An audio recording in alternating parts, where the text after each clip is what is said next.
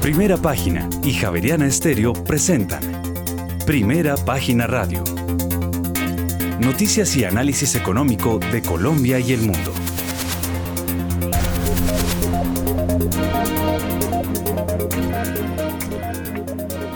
Muy buenos días, son las 6 de la mañana y un minuto. Les damos la bienvenida a una nueva emisión de Primera Página Radio. En este martes 18 de octubre del año 2022 tendremos todas las noticias y el análisis económico de Bogotá, Colombia y el mundo hasta pasada las 8 de la mañana. Bajo la dirección de Héctor Hernández y Héctor Mario Rodríguez, en esta emisión presentamos.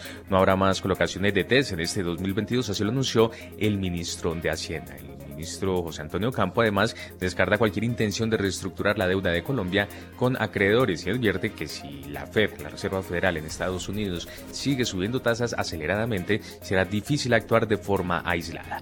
Y la media de los analistas, por su parte, prevé una inflación mensual de 0,62% para octubre de este año. Las previsiones de la variación del IPC a dos años subieron de 4,59 a 4,70%. Estoy de acuerdo con la más reciente encuesta del Banco de la República. Y en los primeros ocho meses de este año, el índice de producción industrial de Colombia, que puede sugerir el intervalo de crecimiento del PIB, subió 10,2%. Y por su parte, en septiembre de este año, el indicador de confianza empresarial del DANE disminuyó 1,8 puntos frente a agosto a 58,5 puntos. Y en otras noticias, arrancan las pruebas con agua con caída de 200 metros en Hidroituango. Si son exitosas, se iniciará la operación antes del 30 de noviembre, así lo dijo Empresas Públicas de Medellín. Y en otras noticias, el patrimonio autónomo, patrimonio estrategias inmobiliarias podrá adquirir y adquirir mejor hasta el 3% de sus acciones en circulación. Tendremos estas y otras noticias hoy en primera página Radio C de la mañana y 3 minutos. Bienvenidos.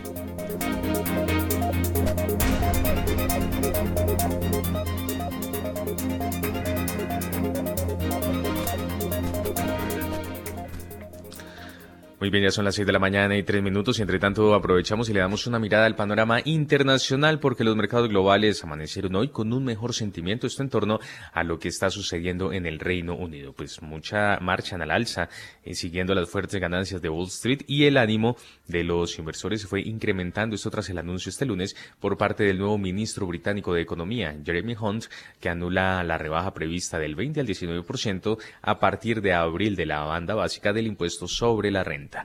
Este anuncio busca ayudar a reducir el endeudamiento público y calmar a los mercados después de que Hunt tomara el puesto el pasado viernes en sustitución de Kuwasi Kwarteng, que fue cesado por la primera ministra, la conservadora Liz Truss, después de que su presentación el 23 de septiembre de un plan fiscal sin detalles de cómo reduciría la deuda sembrara el caos en los mercados financieros.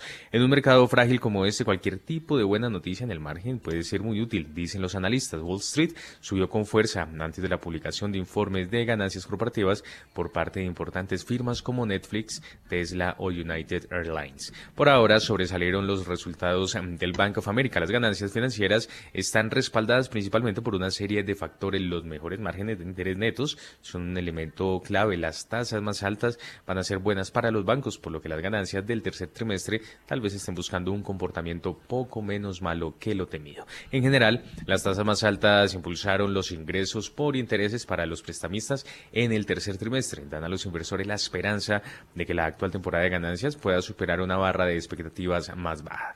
La estimación de crecimiento de ganancias para el, trimestre es del 3% de acuerdo con los datos de Refinitiv, por debajo del 4,5% a principios de este mes y del 11,1% del primero de julio. El sector de las criptomonedas, por su parte, sigue intentando recuperar posiciones. El Bitcoin cotiza al alza en los 19 mil dólares el Ethereum de rosa los 1.300 mm, dólares. 6 de la mañana y 5 minutos y arrancamos esta emisión con este panorama internacional dándole un brochazo después de este puente festivo, por lo menos aquí en Colombia y con eso saludamos y le damos la bienvenida a Andrés Moreno Jaramillo. Eh, el primero en llegar y sumarse a esta emisión. Andrés, muchas gracias por estar con nosotros. Le damos eh, la bienvenida. Y antes eh, de entrar de lleno a revisar cómo andan los mercados en el mundo, cómo cerró Asia, cómo abrió Europa, cómo abrimos esta, esta semana corta aquí en Colombia, al parecer con muy buenas expectativas a nivel global. Muy buenos días y gracias por estar con nosotros. Buenos días, Sebastián, a todo el equipo de primera página, a los analistas invitados y a todos los oyentes. Mm, hay un rebote interesante. Ayer fue festivo en Colombia, pero los principales mercados estuvieron al alza y eso puede ayudarnos a que hoy, pues también en Colombia, eh, los test mejoren su rendimiento frente al cierre del viernes, las acciones también les, les echen un ojo, el dólar deje registrar máximos históricos, obviamente acompañado con un entorno internacional y esperemos que el entorno nacional no haga cambiar esa tendencia o la vaya a exagerar o a empeorar. Esta semana no hay fuertes noticias de tasas de interés, pero la otra semana sí. El Banco Central Europeo va a subir tasas y pues en la siguiente también la fe. Entonces, esta es una semana donde se respiran los mercados, donde se respira un ambiente de mayor tranquilidad. Obviamente había sido extendida la, la caída en, las principales bolsas, pero esto no ha terminado. Eh, en finales de octubre y principios de noviembre tendrán fuerte volatilidad por temas de tasas de interés, que ya el mercado ha descontado algo. Em, pero esa es la dinámica que tendremos, la dinámica, que, dinámica que tendremos y es importante entender que eh, seguramente se va a extender durante fin de año el alza de tasas y la volatilidad mediante este mecanismo. El otro año tendremos otras, otras preocupaciones diferentes a la inflación. Pero bueno, sí, esperemos que hoy en Colombia todo esté mucho mejor de lo que cerró el viernes, que fue muy preocupante. Muy bien, Andrés me dice que esta, semana tenemos eh, Fed y qué otra reunión.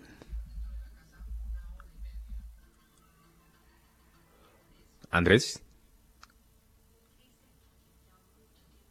Muy bien, ya lo vamos a recuperar entonces, 6 de la mañana y 8 minutos. Entre tanto, también saludamos y le damos la bienvenida a Mauricio Zúñiga, quien también se suma a esta emisión de Primera Página Radio, eh, con un, eh, con unas perspectivas, eh, bajo qué mira para esta semana, por lo menos en, cuanto al comportamiento del dólar, con la apertura de una jornada, ahorita lo vamos a revisar en detalle, pero con un comportamiento del petróleo mm, a la baja. Mauricio, muy buenos días y bienvenido a Primera Página Radio. Gracias, Juan Sebastián. Buenos días para usted, para el equipo de producción, para mis compañeros Andrés y Diego y en general para toda la audiencia eh, amplia de primera página. Sí, efectivamente es una semana bien interesante porque a pesar de que no tenemos mayor data, eh, vamos a confirmar realmente qué es lo que está sucediendo con nuestros mercados.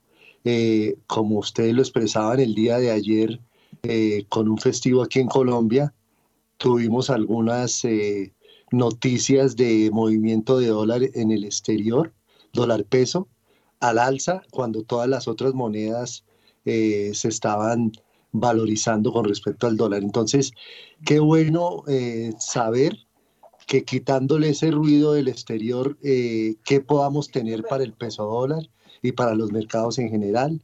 Las noticias de ayer, tanto de el anuncio del, ministro de Hacienda de suspender ya las emisiones de TES, como la volatilidad más eh, eh, acentuada en los mercados internacionales y con dos días seguidos de, de buenas cifras, nos dejan a puertas de saber realmente qué es lo que está pasando con el mercado colombiano. Entonces estaremos muy atentos a esa situación, Juan Sebastián.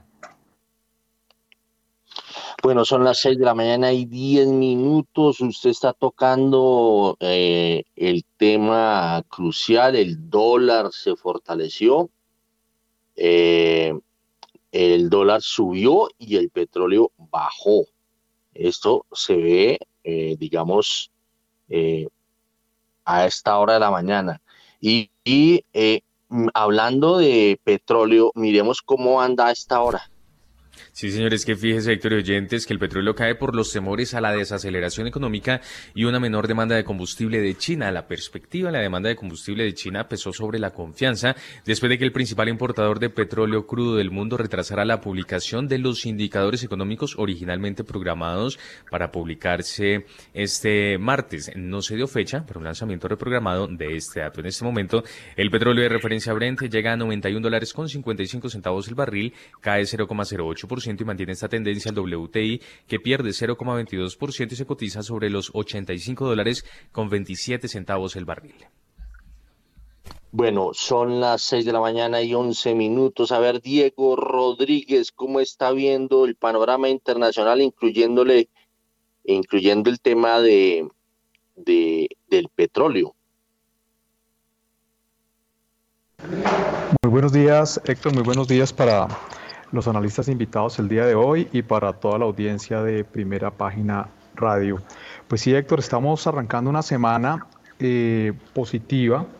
Eh, los futuros de los Estados Unidos hoy cotizan al alza, pues eh, dan una muestra que muy posiblemente vamos a tener una continuación del, del buen resultado del día de ayer pues bastante bien recibido después de una semana bastante compleja en, la semana anterior para los mercados. Eh, durante esta semana, Héctor, pues vamos a estar pues bastante atentos de lo que pase con los datos de, China, que va a publicar el, dato de crecimiento de, del tercer eh, trimestre y donde pues el mercado le está apuntando que pues vamos a tener muy posiblemente el menor dato de crecimiento anual de los últimos 50 años pues para esta economía eh, basado principalmente pues por sus políticas anti-COVID y todo su problema inmobiliario en este momento, eh, Héctor. Y bueno, y el mercado todavía pues muy eh, pendiente de lo que siga sucediendo en Inglaterra, que ha tenido pues bastante movimiento en las últimas semanas, Héctor.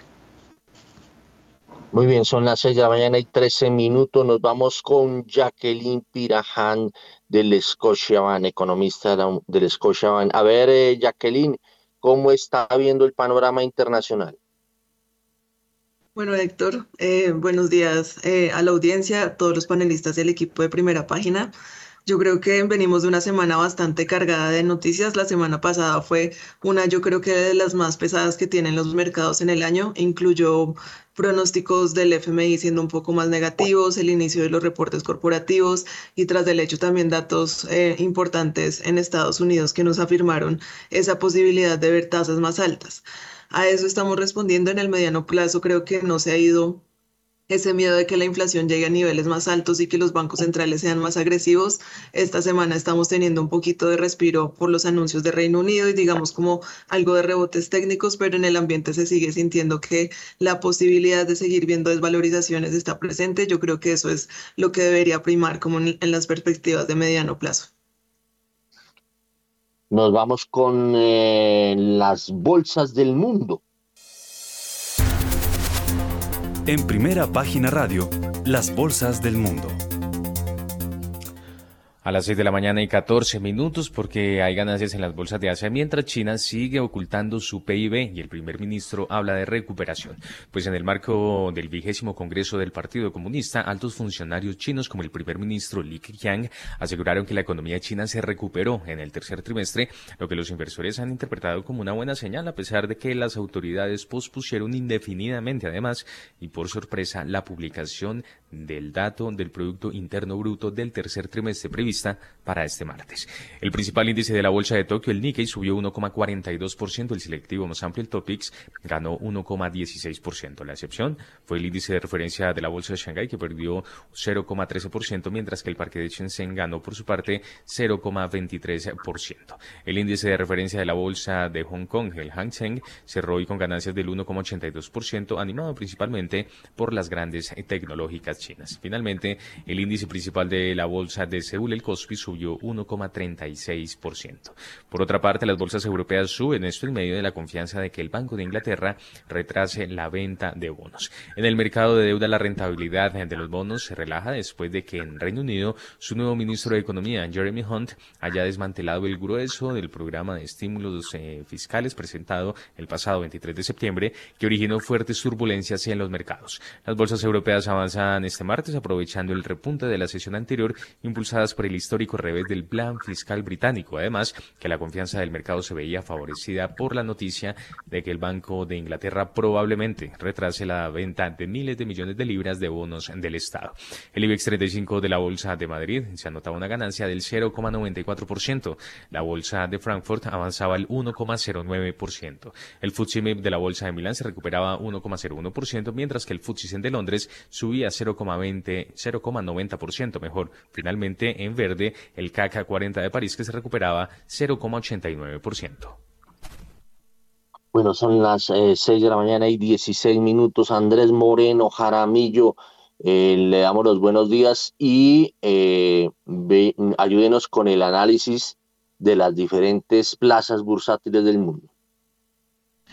En este ambiente de volatilidad, obviamente no todo va a ser a la baja, también van a haber momentos de respiro. Estamos en un momento de resultados corporativos, el mercado se acomoda frente a las expectativas de, los resultados de las empresas y adicionalmente lo que se espera para fin de año y para el año 2023. Eh, mucha más tranquilidad en, los mercados. Obviamente no es una corrección que esté borrando todo lo que ocurrió en el año, pero por lo menos no ha sido de largo, que es interesante. Em, Colombia debe, pues afortunadamente, tomar esto que, pasó ayer y esperar seguramente un dólar un poco más abajo y, acciones y títulos de deuda pública más tranquilos de lo que cerró el viernes. Eh, muy interesante esta, este rebote, era justo para los mercados, hay oportunidades de inversión frente a caídas del 25 o 30% en, en los índices mundiales. Sin embargo, no es una recuperación definitiva todavía, porque todavía hay unos obstáculos, sobre todo en temas de tasas de interés muy interesantes. Son las 6 de la mañana y 17 minutos y yo estoy viendo aquí que todas las plazas bursátiles de Latinoamérica eh, estuvieron al alza. Vámonos con las bolsas latinoamericanas, Juan Sebastián. Las bolsas latinoamericanas en primera página radio. A las 6 y 18, porque los mercados accionarios pusieron pausa a sus caídas este lunes, pues se vieron favorecidos luego de un respiro que se dio en el Reino Unido al anunciarse que se, se revertirán mejor los recortes de impuestos planeados. En la Bolsa de Valores de Nueva York de Wall Street, el índice tecnológico Nasdaq 100 presentó la mayor alza con un 3,43%, seguido del Standard Poor's 500, el cual subió 2,65%. El industrial Dow Jones ganó por su parte 1,86%. En la región, el índice Standard Poor's de la Bolsa de Comercio de Buenos Aires cerró con una subida del 1,21%. El índice Bovespa de la Bolsa de Valores de Sao Paulo se recuperó 1,38%. Además, el índice de precios y cotizaciones de la Bolsa Mexicana de Valores ganó 1,84%. La Bolsa de Valores de Colombia no operó por ser día festivo. El índice IPSA de la Bolsa de Santiago de Chile ganó por su parte 2,63% y mantuvo esta tendencia el índice general de la Bolsa de Valores de Lima que se recuperó 1,71%. Bueno, son las eh, 6 de la mañana y 19 minutos. A ver, Jacqueline Piraján, ayúdenos con Latinoamérica, que yo veo en el arranque de semana. Bueno, Héctor, de Latinoamérica venimos de una semana que realmente estuvo bastante cargada de datos la semana pasada. Recordemos que tuvimos la reunión del Banco Central de Chile, o siendo el segundo Banco Central, anunciando que va a parar, digamos, sus subidas en las tasas de intervención. Y esta semana, pues vamos a tener un calendario más bien ligero de datos, muy concentrado en lo que son indicadores de actividad económica para el grueso de la región. Hoy tenemos datos también para Colombia en ese frente, por lo cual, pues yo creo que esta semana de cara a nuestros mercados va a ser de absoluta respuesta al contexto internacional. Muy bien, son las 6 de la mañana y 20 minutos. Eh, yo quiero, yo quiero que me ayude a entender, eh, a ver, eh, Diego Rodríguez, por qué ayer se estuvo especulando que el dólar en Colombia estaba subiendo y que llegó, según yo veo una, una gráfica que me mandaron o que por allá circuló, eh, en, en, en, las redes sociales a 4.735, cuando yo, si hubiese estado abierto el mercado, pues le hubiera pasado lo mismo que a las otras plazas. ¿Qué fue lo que pasó? ¿Usted cómo entiende eso?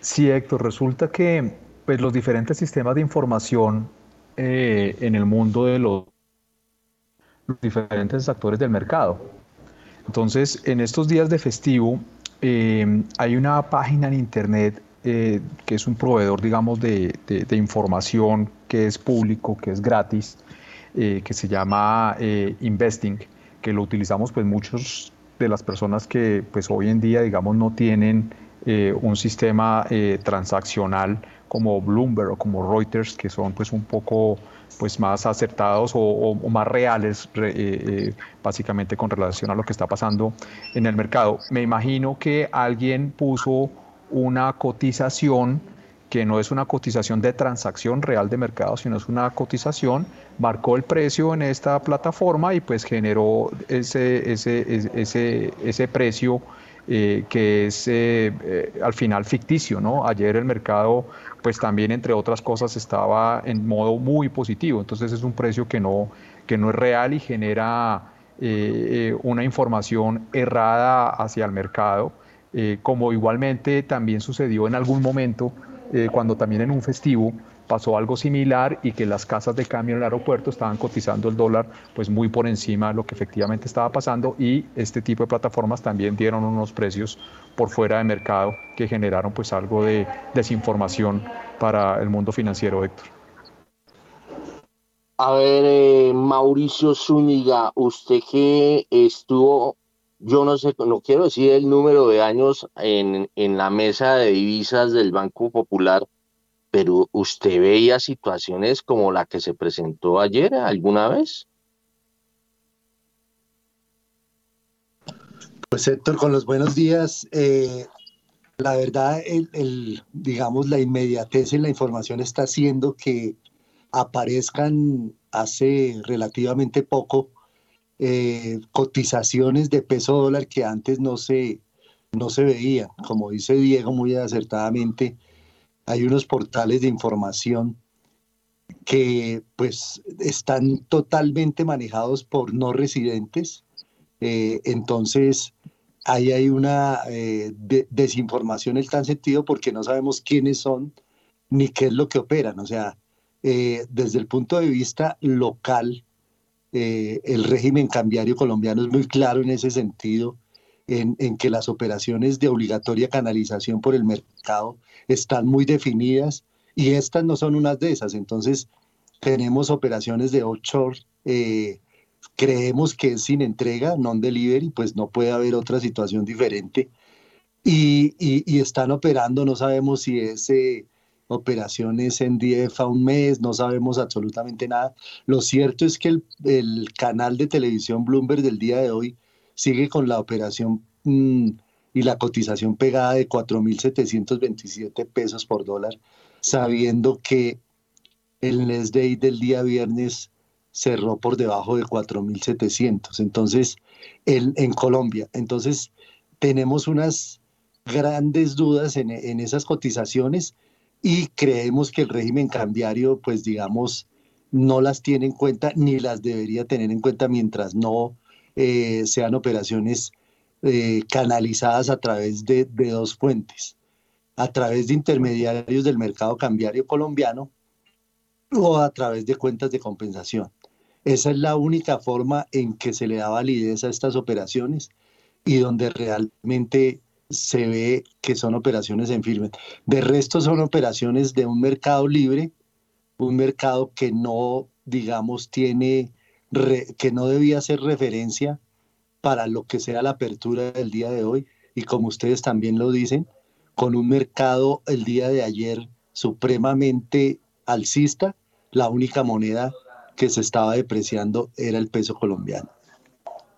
Héctor, de pronto para, para agregar algo, y es que, pues sí es extraño que haya, que haya, salido esa información de un medio tan grande como, como, como Bloomberg finalmente, eh, porque cuando usted como operador hace una cotización en el sistema para que sea público, en estos sistemas grandes que sean públicos, siempre sale el nombre de la, de la, de la de la empresa que hace esa cotización, entre otras porque pues como es un, es un, es un mercado global, pues las demás contrapartes van a ver quién es el que está dando esa referencia y a usted le interesa hacer eh, eh, eh, precios también entre, entre otras para tener algo de publicidad frente a las contrapartes internacionales. Lo que sucede con estas otras páginas de Internet que generan esos precios es que eso es absolutamente oculto. Haga de cuenta como un, como un Twitter ahí que cualquiera pone precio, pero no, no, no, no se dice, oiga, es esta compañía, esta compañía la que está generando esos precios y, y pues genera muchas veces estas distorsiones. Pasa mucho en los festivos, Héctor, lastimosamente. Y también pues termina dañando las gráficas y, y, toda esta fuente de información que es bastante relevante para toda aquella comunidad que no tiene acceso a los sistemas transaccionales tradicionales del mercado. Bueno, a ver, eh, Andrés Moreno Jaramillo, usted que es un hombre de redes, ¿usted cómo vio eso? ¿Qué, fue lo que pasó? Usted descríbame qué, cuál fue la situación. ¿Hay algún broker internacional que mueve el dólar y que lo usan como referencia a los eh, o, registra algo, algún movimiento del dólar en Colombia y lo, ponen como referencia a las fuentes internacionales? Ya había pasado en junio y en mayo y en junio la primera y segunda vuelta presidencial en Colombia, que casualmente se ponían las elecciones y eran fines de semana festivos. Una cosa increíble que, que debería cambiarse en este país. Entonces, pasada la primera vuelta, lunes festivo. Entonces, todo el mundo muy nervioso con los resultados o muy ansioso, mejor. Y sí se alcanzó a anticipar algo. Recuerda que en la primera vuelta, cuando, cuando quedó Petro contra Rodolfo Hernández, en los brokers se vio una caída como de 100 pesos en el dólar. Y el martes, cuando abrimos, ¡pum! Para abajo 100, 100 pesos más o menos. Y lo mismo, cuando en la segunda vuelta ganó el doctor Petro la presidencia, en este iluminado país, fue festivo el lunes siguiente. Eh, los también unas gráficas que fueron en TradingView nos mostraron un dólar arriba 120 pesos. Al otro día abrió 120 pesos. Entonces, de una u otra manera, sí ha, ha dado, por lo menos en ese momento, unas señales interesantes, sobre todo cuando hay un momento de volatilidad e incertidumbre. El viernes fue tan impresionante lo que ocurrió con, con el mercado colombiano, dólares máximos históricos, los títulos TES al 14%, en fin, pues todo el mundo estaba muy ansioso de lo que fuera a pasar el lunes. Y pues el Colombia cerrado, eh, positivos, y aún así siguió el dólar subiendo. Entonces uno no sabe si fue alguna operación eh, que quedó pendiente del viernes, pero eh, sería interesante preguntarle a Bloomberg qué información está usando para esta información. Yo también pensaría que es algo que algo esté pasando aquí en el país que todavía no sabemos, pues todo debería estar corrigiendo. Recordemos que el dólar en Colombia lo mueven los entornos internacionales, claro que sí, pero la tendencia exagerada más allá sí la está moviendo el, tema nacional. O sea, eso es algo, es una realidad. De pronto, eh, con, con, otro gobierno, el, dólar no hubiera subido 150 pesos, sino 100 sí, pero sí hubiera subido. La exageración de esa tendencia es la que se le atribuye a lo que está ocurriendo con, el gobierno. Entonces, pues vamos a ver hoy qué ocurre, si sí sigue la apertura del dólar, de largo el dólar a 4.730, o si definitivamente se pega al entorno internacional y baja, que es lo que pues yo pienso que debería estar pasando. Bueno, son las 6 de la mañana y 29 minutos. Pues primera página lanzó este informe. Bloomberg da vida a dólar fantasma anticipan Halloween en mercado de dólar, dice que llegó a 4.735 pesos cuando ningún broker ni intermediario financiero hizo este lunes una sola operación de Next Day. Nadie sabe de dónde saca esos datos Bloomberg. Si fue el Forex, este no es una plataforma reconocida en el mercado cambiario colombiano, dijo una fuente pueden haber operaciones de registro entre dos partes, pero no marcan en el mercado de dólar colombiano. El único next day fue el que, el que se negoció el viernes pasado por la tarde. Hoy ningún broker ni ningún intermediario financiero colombiano hicieron operación alguna, añadió la fuente. Se repitió la inocentada que sufrió el mercado cuando se llegó a decir que el dólar operaba a 5 mil pesos a raíz del triunfo de Gustavo Petro en la segunda vuelta de las presidenciales. Lo único cierto es que para mañana la tasa representativa del mercado será de 4.636 pesos, que las únicas operaciones de Next Day fueron el viernes y cerraron en 4.700 pesos y que en el spot cerró el eh, viernes pasado a 4.698 pesos. Yo, le, yo quiero recordar estos datos eh, de hablando de la inocentada, es que esa vez se habló de 5 mil pesos para arriba, obviamente eso se hablaba en el mercado de, en el mercado, eh, digamos, del dólar negro, del dólar callejero, pero la situación fue la siguiente. Eh, la situación se dio el 19 de junio. en la noche, cuando Gustavo Petro ganó. Si hubiera sido tan certera esa especulación de dólar a 5 mil pesos, que era lo que se hablaba en ese momento, tendría que haber abierto el martes 21 de junio, el lunes fue festivo, por lo menos 500 pesos por encima del cierre en el spot del viernes 17 de junio. El último operado ese 17 de junio fue de 3.900 pesos, perdón, 3.901 pesos y el martes 21 de junio abrió a 4.080 pesos. El efecto Petro fue por 179 pesos exactamente y no como estaba esperando el mercado más allá de los mil pesos como eh, eh, sucedió. Ayer, por ejemplo, yo estaba eh, dedicado a mi ejercicio y recibí por lo menos nueve llamadas de personas que están en, digamos, están muy pendientes del dólar y están con los pelos de punta, como dice Diego, en un día que no era para ponerse uno con los pelos de punta, o por lo menos los que negocian el dólar. Eh, yo, yo tomo el pelo por la noche, tomaba el pelo con alguien diciendo, no, pues yo también cerré una operación con una tía a quien le vendí a 4.600 pesos porque es mi tía. Y no puede uno decir que eh, va a marcar precio de esos 4.600 pesos. Eh, mientras yo no haga parte del mercado cambiario, pues se puede negociar lo que se quiera, pero no se me hace muy responsable, pienso yo, que eh, se marquen precios de esta manera o que por lo menos se le dé credibilidad a algo que no está operando. En, eh, por lo menos la plataforma eh, a través de la cual se hace esto, que es el CDFX, paró el viernes su actuación. A ver, Diego Rodríguez, ¿cómo entender este tipo de situaciones? Y sobre todo que además ayer eh, obviamente que después de que terminó el partido, pues todo el mundo es buen técnico. Eh, eh, ¿Cómo entender que ayer, que fue un gran día para todos los emergentes, hubiese sido tan diferente en, en, en un, en un o por lo menos en, una, en un indicador como es el dólar, basado en una plataforma que no es formal?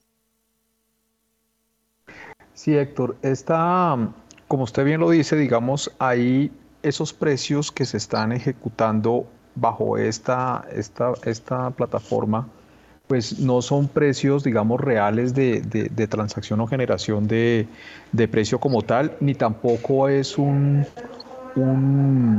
una cotización de alguien que esté diciendo en algún banco, venga, yo estoy comprando a 4.740 y estoy vendiendo a 4.750 para, para mirar si alguien lo puede llamar eh, y operar, porque efectivamente sí, aunque el mercado local esté, esté sin operar, Héctor, el mercado internacional y especialmente hoy en día, Héctor, los mercados hoy en día se están moviendo es a través del mercado de derivados. En todas las monedas del mundo y en, la, y en, y en el mercado también eh, eh, de renta fija, como lo que ha pasado en Inglaterra. El mercado fuerte está hoy en día en el negocio de derivados. Entonces, sí es posible que haya transacciones del mercado cambiario eh, colombiano en los días festivos. Lo que pasa es que este tipo de sistemas de información no están reflejando lo que realmente está ocurriendo. Y ahora, ¿qué le podemos agregar adicionalmente? Hoy en día, Héctor, que eso es una historia bien interesante también, es que en este mercado tan volátil y y, tan peligroso que hay, pues sí hay un tipo de agentes que ha logrado sacarle un provecho bien importante a este mercado, que eran unos tipos de agentes que venían guardados desde hace varios años con resultados muy malos, pero que han sacado la cabeza durante estos últimos dos años, especialmente en la apuesta eh, a favor del dólar y en contra de todas las monedas y en contra de la renta fija, que son los grandes fondos especulativos global macro. Esos fondos eh, pues, pues tienen intereses y si les dan acceso a generar este tipo de cotizaciones, pues lastimosamente sí generan ahí las posibilidades de manipulación y pues asustar a las personas que no han comprado dólares o que necesitan comprar o que, o que tienen necesidades de cobertura, pues, pues dan estas impresiones bastante complicadas. Y si por ejemplo hoy el mercado ya se ha amanecido muy muy muy eh, muy nervioso nuevamente pues claramente el efecto pues pues pues tiene tiene función. Entonces es una lástima que pues, estas plataformas se presten para este tipo de situaciones y, y, pues lastimosamente nuestra moneda pues sí es una moneda eh, eh, pues muy pequeña para lo que se transa a nivel global, no es el peso mexicano, no es el real brasilero, entonces eh, el que esté haciendo este tipo de operaciones pues también sabe el efecto que genera y que pues los operadores al final del día, el lunes festivo pues sí miran estas plataformas y pues se alertan y de ahí las llamadas que usted recibe Héctor. Óigame, Jacqueline Piraján del Scotiabank, no sé si usted tiene a la mano esa información, pero le quiero preguntar, ¿usted qué supo del comportamiento de las monedas de los eh, emergentes de los, países latinoamericanos el día de ayer? ¿Se, se, ¿Se devaluaron o se revaluaron? Bueno, Héctor, respecto a eso, yo creo que un poquito antes de agregar esa información, sí es importante resaltar que desde la semana pasada, pues en Colombia se han visto movimientos atípicos de depreciación, cuando por ejemplo en la región de Latinoamérica hemos visto otro tipo de reacciones un poquito más moderadas en la moneda. Entonces, implícitamente, sí estamos mucho más nerviosos de lo que está el resto de la región y sin lugar a dudas, pues esas noticias como de operaciones que técnicamente no ocurrieron y que marcan precio, pues siguen siendo, digamos, como impactantes para los agentes reales que sí transan en la moneda. Y respecto al día de ayer, pues lo que vimos es que fue un día de bastante benevolencia para los mercados, hubo una valorización en los activos de riesgo, el dólar en general pues perdió valor frente a muchas monedas, entonces pues yo creo que hoy finalmente vamos a ver que el mercado va a hablar, va a hablar, digamos, de lo que ocurrió tal vez el día de ayer, del positivismo que tenemos el día de hoy y tal vez, digamos, como esa señal tan negativa que nos dieron esos reportes de la operación del dólar en Next Day, eh, pues van a ser, digamos, como eh, controvertidos ya cuando veamos estas operaciones con toda la información que hemos tenido. Pero sí, de ayer lo que vimos es que el dólar se depreció frente al grueso de monedas a nivel global eh, desarrolladas y emergentes. Óigame, Mauricio Zúñiga, el, el, ¿cómo cree que hoy va a arrancar el dólar? O sea, ¿qué, qué feeling tiene? Entonces, antes de contestarle la pregunta, yo quiero hacer dos observaciones. Primero, eh, a lo que se refería Andrés Moreno, eh, hay, que, hay que tener una, un agravante ahí. Eh, tanto en Colombia como en Estados Unidos era festivo. Entonces, nuestro mayor mercado short, que es Estados Unidos, estaba cerrado también, tanto cuando fue el resultado de la primera vuelta en Colombia como cuando eh, Gustavo Petro quedó de presidente. Entonces, eh, imaginémonos marcando precio eh, quién y cómo y dónde cuando los dos mercados estaban cerrados. Inaudito. Es algo que sí debía mirarse y debía aclararse para beneficio de todos. Eso en primer lugar. Y en segundo lugar, pues eh, efectivamente ayer, como lo dice Jacqueline, eh, las monedas latinoamericanas todas se valorizaron frente al dólar. La única fue el peso colombiano que, que por obra y gracia del Espíritu Santo tuvo un comportamiento negativo. Eh, casi todas, alrededor de 1%, se, se revaluaron frente al dólar por la situación externa y por por digamos, eh, pegados a la ola que venía eh, de los mercados de Estados Unidos. Entonces es bien, bien complejo el tema. Vuelvo y reitero, el mercado cambiario colombiano está muy bien definido. La resolución 1 del 2018, de mayo 25 del 2018, es muy clara en lo que cataloga como operaciones de cambio y, y, son esas a las que debemos ceñirnos para evitar esta clase de, de, situaciones. No, no estoy negando que haya un mercado short, pero ese mercado, digamos, no puede marcar precio con una liquidez tan baja, con unos montos tan bajos y dar apertura al mercado colombiano al día siguiente hábil eh, de una forma mágica, subiendo 30, 40 pesos de un momento a otro. Eh, con respecto a la, a la pregunta... Eh, eh, puntual. digamos que eh, vamos, como lo decía al principio, vamos a tener una, un desligue realmente de lo que es el componente interno que está afectando el peso colombiano versus el, componente eh, externo. Tenemos ya lunes y día martes que estamos viendo futuros en Estados Unidos muy en verde, lo que daría a pensar de que vamos a tener un descanso en, este, en esta acelerada depreciación del peso. O si están pesando más los factores internos y los twitters de, la administración, eh, haciéndole daño al peso colombiano. Es una jornada bien interesante porque nos va a dejar muy en claro cuánto pesa cada cosa. Si vamos a seguir el mercado externo o vamos a continuar eh, haciéndole caso a los Twitter de este gobierno que pues obviamente han afectado bastante el peso colombiano. Bueno, démosle paso a Guillermo Valencia, quien desde la barrera ha observado cómo se han movido los toros. Bueno, ¿cómo ve la polémica planteada eh, frente a un dólar que eh, formalmente no existió movimiento, pero aparecieron, eh, apareció una plataforma diciendo eh, que el precio del dólar, el peso dólar, como dice Mauricio Zúñiga, subió. ¿Cómo ve la situación, Guillermo Valencia, desde Brasil? Muy buenos días. Muy buenos días, Héctor. Un saludo muy especial a los colegas, a la mesa de trabajo y, por supuesto, a la gran audiencia de primera página. El precio solo existe cuando hay un volumen significativo. Cuando el mercado está tremendamente líquido, pues eh, se pueden manipular eh, esos precios. Ahora, eh, digamos en el caso de Investing, pues él no va a tener una responsabilidad porque cuando uno mira la letra menuda de Investing, él tiene fuentes de terceros y él no garantiza esa información. El caso de Bloomberg, tocaría mirar de, de dónde sacó eso. Bloomberg es una plataforma diferente, pero son precios sin liquidez. Entonces yo creo que, pues eh, eh, ese precio pues no tiene mucha significancia, ¿no? Bueno, hablando de dólar, vemos que ayer se valorizó el dólar en el mundo. ¿Qué puede pasar hoy? Es que, Héctor, nosotros tratamos de pensar que el tema del dólar es solo interno.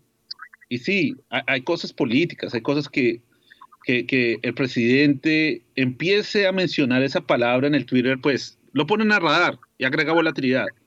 Pero el tema del dólar es mucho más grande que eso. Este es un, un problema del dólar estructural. en el mundo hay un déficit de dólar.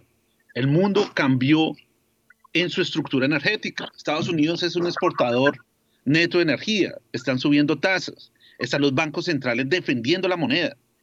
Los tesoros, que era el activo libre de riesgo, pues está vendiendo. Y si no tengo tesoros, ¿qué tengo? Liquidez de corto plazo, dólar. Y ahorita puede pasar un fenómeno que es el que nosotros pensamos, y es que si bien se va a recuperar el apetito por riesgo, es decir, va a haber apetito por acciones, hay 200 billones de dólares ya listo en algoritmos de, de, de momentum entrando al mercado, vienen recompras de acciones, que eso puede ser casi 400 billones de dólares, y hay una gran liquidez entrando, pero entrando acciones, no necesariamente a la moneda yo creo que sí hay un diferencial grande en lo que está pasando en emergentes a lo que pasa en Estados Unidos. Creo que en Estados Unidos vamos a tener productividad. Solo en algunos emergentes hay productividad, pero Latinoamérica, tal vez exceptuando México, no está en esa historia. emergentes que pueden tener productividad, eh, eh, es interesante lo que pase en Vietnam, eh, Corea tiene productividad, el problema de Corea es que tiene un endeudamiento gigantesco corporativo y también está sufriendo duro con el dólar. O sea, Corea, que es el, emergente de admirar, el won está teniendo problemas, pues e, es pensar con el deseo que el peso colombiano, que tiene un déficit gemelos, no va a tener problemas. Cuando uno mira la gráfica del ciclo político, nosotros compartimos esa gráfica por Twitter, devaluaciones existieron en el gobierno Santos, devaluaciones existieron en el gobierno, eh, en el gobierno Duque, en el gobierno Samper, en el gobierno Pastrana. Luego, no es una cuestión solamente de política, ¿sí? Entonces, eh, yo creo que esto es un tema estructural y yo creo que el, el dólar aún va a ser muchísimo más fuerte. Le voy a leer a le voy a compartir a, Guillermo Valencia y a todos los analistas eh, una frase que alguien me mandó eh, y que quiero que me ayuden eh, a, a mirar esto qué tanto es o no lo es. Alguien me escribió, un pajarito, me escribió, y no voy a decir, es un, es un personaje de enorme peso, o ha sido de enorme peso y, gran conocedor de la economía, eh, y escribió esto. Dice, hablando de, de la situación que se registró en, en el Reino Unido. Este episodio me gusta. Estoy leyendo. Una cosa son los comentarios y rumores y otra las decisiones tomadas. Creo que le dan a veces mucho peso a comentarios del presidente, hablando del presidente Petro, que son juegos de poder e intentos por ganar apoyo popular no tienen mucho peso en la tasa de cambio ni en la prima de riesgo. Los analistas le hacen el juego al presidente y las calificadoras le dan importancia con amenazas y censuras tontas. Lo de Inglaterra fue de verdad. Le torcieron el brazo al gobierno entre el Banco de Inglaterra y los mercados por una mala decisión. ¿Qué opinión le merece este comentario, Guillermo Valencia? yo creo que hay cosas que la persona que hace ese comentario tiene razón. Eh, definitivamente ese es un comentario supremamente interesante. Ahora, cuando un presidente empieza a tocar la moneda, hizo algo muy negativo. Empieza a mencionarla muchísimo, hizo algo supremamente negativo, que es agregarle volatilidad innecesaria, porque pone con miedo al mercado, pone con miedo a analistas, pone con miedo a las calificadoras, y la volatilidad crea problemas. Ahora, una cosa es un presidente hablando en un entorno con poca volatilidad, otra cosa es un presidente hablando en un entorno que está complicado. Entonces yo creo que, es muy importante analizar el contexto en que estamos y, y yo creo que la prudencia con que ha hablado el ministro de Hacienda es un ejemplo de cómo se debe manejar esa situación pero a veces empieza a existir una bifurcación en lo que piensa el ministro y lo que piensa el, presidente. Cuando daba clases en el Rosario, a mí me gustaba mostrarle a mis estudiantes un video sobre la crisis de 1982 de López Portillo. Y hay muchas similitudes, hay muchas similitudes con la crisis de deuda de los 80 de Latinoamérica, lo que está pasando ahorita, y uno ve esa lucha tan tremenda entre el ministro de Hacienda y el presidente de turno, el ministro haciendo, haciendo todo lo posible por mantener la estabilidad y a veces el presidente no entendiendo la importancia de esa función. Entonces, no sé si estamos ahí, pero sí es un llamado a la prudencia porque las palabras tienen muchísimo impacto en la moneda. Son las 6 de la mañana y 49 minutos. A ver, Diego Rodríguez, el tema de Inglaterra. Sí, Héctor, un tema bien interesante. En mi concepto, uno de los factores bien preponderantes de las últimas semanas por la cual el mundo ha tenido esa volatilidad y también que terminó recayendo en, nuestra moneda. Estoy claramente también en la posición de, de Guillermo. Evidentemente, los factores internos generan amplificación, pero la base de todo el movimiento eh, finalmente pues sí termina siendo internacional y por esa búsqueda de un dólar muchísimo más fuerte. En el caso específico de Inglaterra, Héctor, creo que eh, es una situación que como bien lo decía su oyente que escribió, eh, muy bien manejada por parte del, del Banco Central inglés, una muy buena lectura de un error de una falta de conocimiento por parte del gobierno de la forma como están estructurados los mercados financieros y que estaba generando un riesgo sistémico muy importante en las pensiones inglesas, sector, y por lo tanto genera dudas con relación a lo que puede estar pasando hacia futuro en el mercado y a qué voy concretamente. Eh, resulta que eh, una de las situaciones que se generaron durante este mundo de, de tasas de interés muy bajas era la necesidad de los inversionistas institucionales de generar retorno para lograr machar esos déficits pensionales que hay hacia futuro. Entonces se, creó un producto básicamente que le daba a través de la utilización de derivados la capacidad al fondo de pensiones de tomar una sobreexposición en el mercado de deuda inglés. Entonces, cuando las tasas de interés estaban bajando, eso funcionó bastante bien, pero cuando las tasas de interés empezaron a subir, eso no estaba funcionando de la misma manera y la generación de las políticas fiscales que hizo Inglaterra hace dos semanas aproximadamente, pues generó el impacto en la deuda inglesa, mandó las tasas al alza y generó automáticamente un llamado de margen a estos fondos de pensiones que la preocupación final que genera es cómo un fondo de pensiones está sobreapalancado tomando posiciones como si fuese un fondo especulativo o un fondo de cobertura y generó una situación de estrés muy importante no solamente en Inglaterra, sino en la renta fija global, que fue lo que vimos. Esa intervención se acababa el viernes y por eso es que vimos esa reacción tan fuerte en el mercado de monedas y en el mercado de renta fija, porque finalmente generaba incertidumbre de qué iba a pasar esta semana, porque el programa de, compra por parte del Banco Central se acababa el viernes, Héctor.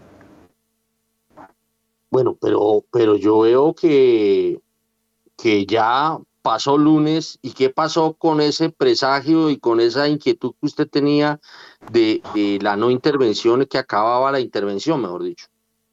Sí, Héctor, sucedieron varias situaciones. La primera es que el Banco Central efectivamente dijo, vea, yo intervengo hasta el viernes, los fondos de pensiones, eh, porque ahí al final también hay un revuelto de todas las situaciones que creó la crisis del 2008, Héctor. O sea, la primera, la que digo, evidentemente, eh, eh, un escenario de tasas a la baja que cambió, como lo que estamos viendo hoy en el entorno.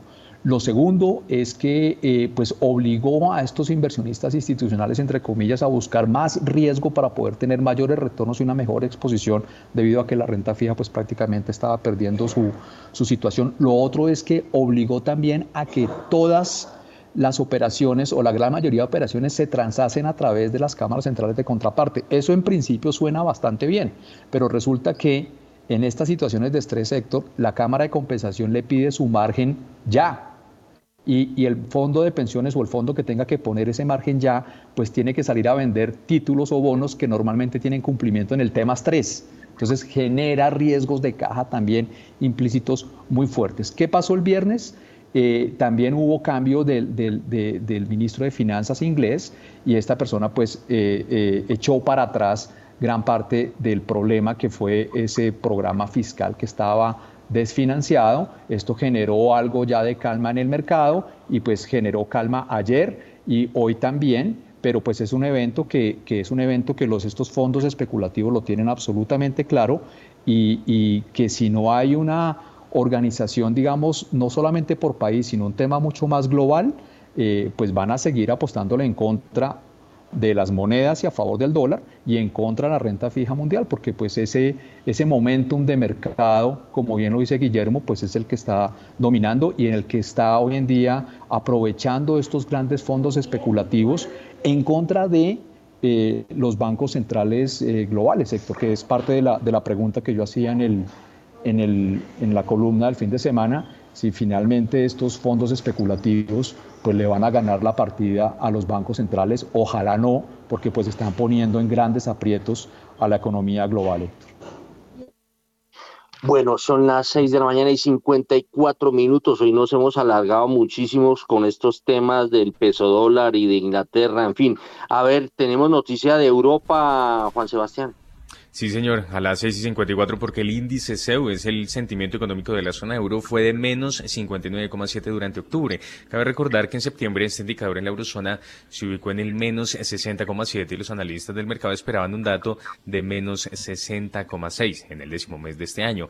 Un número superior a las expectativas es alcista para el euro, mientras que un número inferior es bajista. Reiteramos entonces el índice CEU, el sentimiento económico de la zona euro, fue de menos 59,7 puntos durante el mes de octubre. Bueno, 6 y 55. ¿Qué sabemos de las chicas superpoderosas del fútbol colombiano? Pues fíjese, Héctor Oyentes, que en este momento se está llevando a cabo el tercer partido que hace parte de la fase de grupos de la Copa eh, Mundial, del Mundial eh, Sub-17 femenino que se está llevando a cabo en la India. En este momento se, está llevando a cabo el entretiempo del partido entre Colombia y México. Gana Colombia en este momento 1 por 0, gol eh, sobre el minuto 41 de Juana Sofía Ortegón. Y hay que recordar que Colombia está liderando en este momento el grupo C de este Mundial con seis puntos de mantenerse este resultado seguido por España, con alguien perdió durante la primera jornada, y en la tercera posición China, que recordemos Colombia le ganó 2 por 0 a China en la jornada anterior. Bueno, pues la cosa, de todas formas, hay que mantener ese resultadito para asegurarse sin problemas el, el, avance a la siguiente fase. Son las 6 y 56. Vámonos con eh, los datos que van a emocionar a todos los operadores. En primera página radio, las claves de la jornada.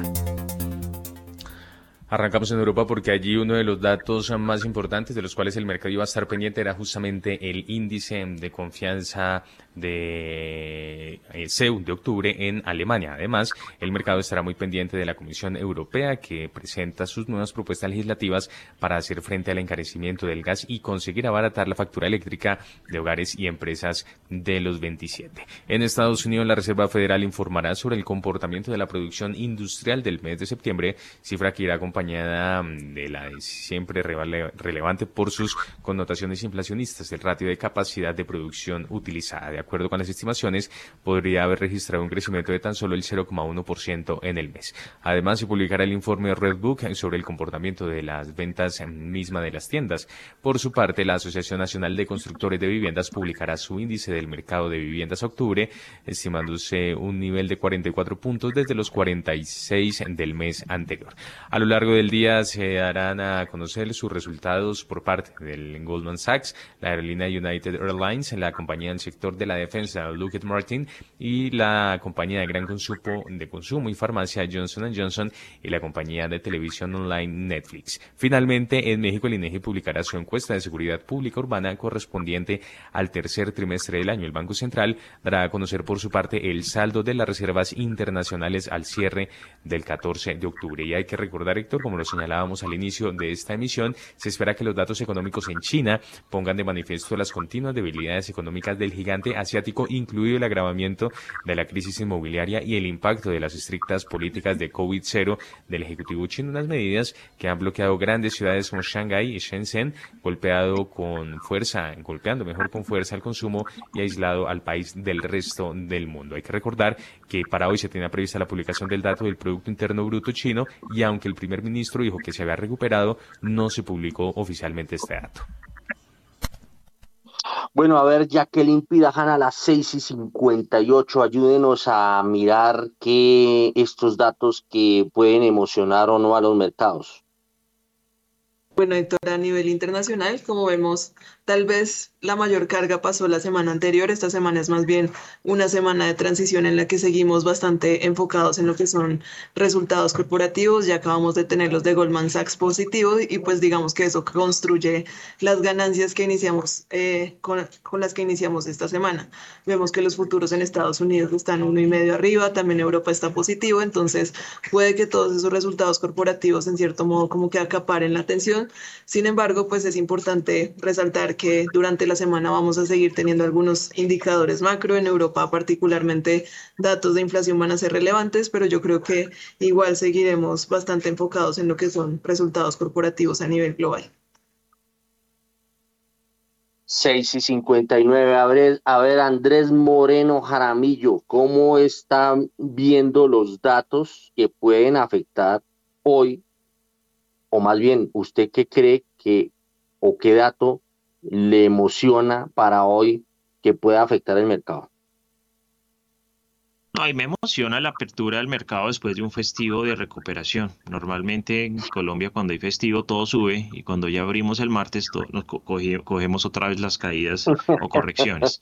En este caso vemos los futuros positivos, ayer una fuerte alza, ojalá el mercado se llene de confianza inversionista y por lo menos los TES y el dólar eh, reflejen esta mejoría Eh, adicionalmente, pues el anuncio de Ocampo ayer de, emitir más test, pues creo que le da una tranquilidad a, esta, a esto para que el mercado de deuda pública se calme un poco. Las acciones seguramente reaccionarán un poco más tarde. Aquí las acciones siempre son tardías, pero eh, creo que esto es lo más importante. Hoy cómo reaccionamos y cómo nos llenamos de tranquilidad eh, frente al rally que hubo ayer en los mercados mundiales. Y de hecho las acciones en Wall Street subieron. Las colombianas tuvieron 2, 3% en la bolsa de Estados Unidos con Colombia hoy, hoy, cerrado. Entonces creo que hoy tendremos un día verde y los inversionistas que venían nerviosos la semana pasada o que el viernes compraron eh, dándose la bendición, pues hoy van a poder rotar muy bien sus portafolios. Son las 7 de la mañana y un minuto. A las 7 y un minuto nos vamos al corte de las 7.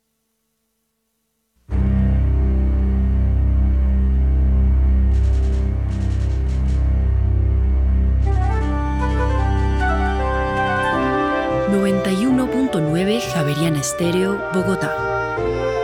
HJKZ.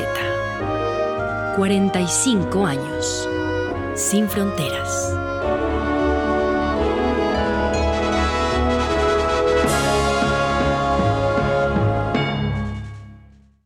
En Movistar Empresas conectamos tu pyme con todo, con fibra, para que tu velocidad de crecimiento sea siempre la máxima. Telefonía fija y móvil para que siempre estés en línea con tus clientes. Toda la tecnología y las soluciones digitales para que tu pyme crezca con todo. Marca ya numeral 709 opción 4. Ingresa a movistar.co slash pymes. Visita nuestros centros de experiencia o contáctanos por WhatsApp al 316 606 6666 los invito a que me escuchen todos los martes, de 7 a 8 de la noche, en vivo con Daniel Rincón, a través de los 91.9 NFM de Javerian Estéreo. Entrevistas, música, datos curiosos y recuerden, cada semana un tema totalmente diferente. Javerian Estéreo, sin fronteras.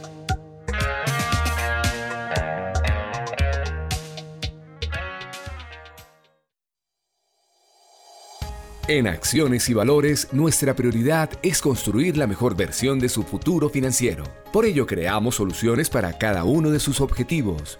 Descubra nuevas formas de ahorrar y simplifique todo desde el celular a través de inversiones digitales desde un peso. Genere rentabilidad y a la vez impacto positivo en el mundo con inversiones responsables. Construya su plan de inversión personalizado con asesoría exclusiva y especializada Optimice el manejo de recursos de su empresa por medio de soluciones de tesorería. Realice envíos y pagos internacionales seguros de la mano de nuestro aliado Western Union. Es momento de crear metas juntos. Conozca la mejor forma de hacerlo. Contáctenos en www.axivalores.com o al WhatsApp 323-236-5222, vigilado y regulado por la Superintendencia Financiera de Colombia.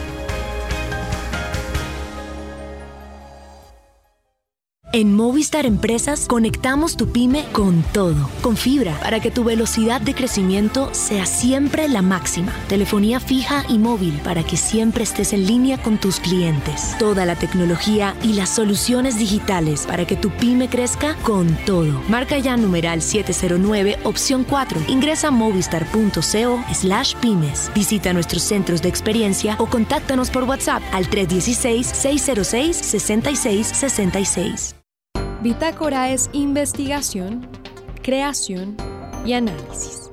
Hay un fenómeno que ha venido sucediendo en la última década y está relacionado con un concepto que le llaman la mercantilización del conocimiento. Los ciegos también podemos combinar esa posibilidad, pero no estamos propiamente leyendo. Somos actor de ciencia, tecnología e innovación y somos actor cultural por ser museo. Bitácora, de lunes a jueves de 8 a 9 de la noche por Javeriana Stereo.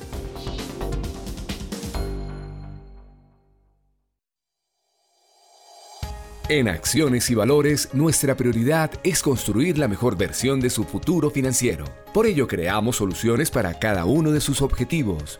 Descubra nuevas formas de ahorrar y simplifique todo desde el celular a través de inversiones digitales desde un peso. Genere rentabilidad y a la vez impacto positivo en el mundo con inversiones responsables.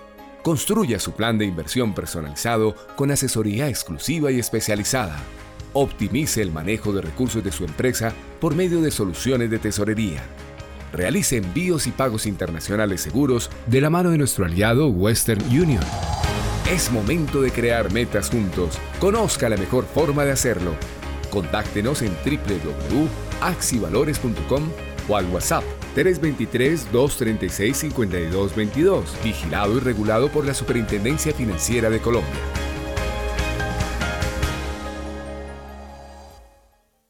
Javeriana Estéreo, sin fronteras.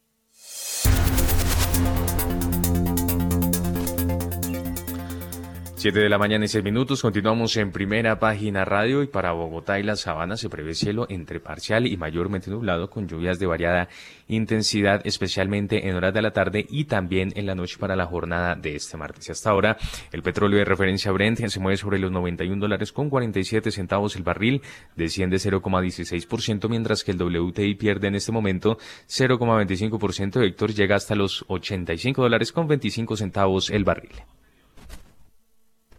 ¿Y usted por qué me tiene abandonado el clima, Juan Sebastián?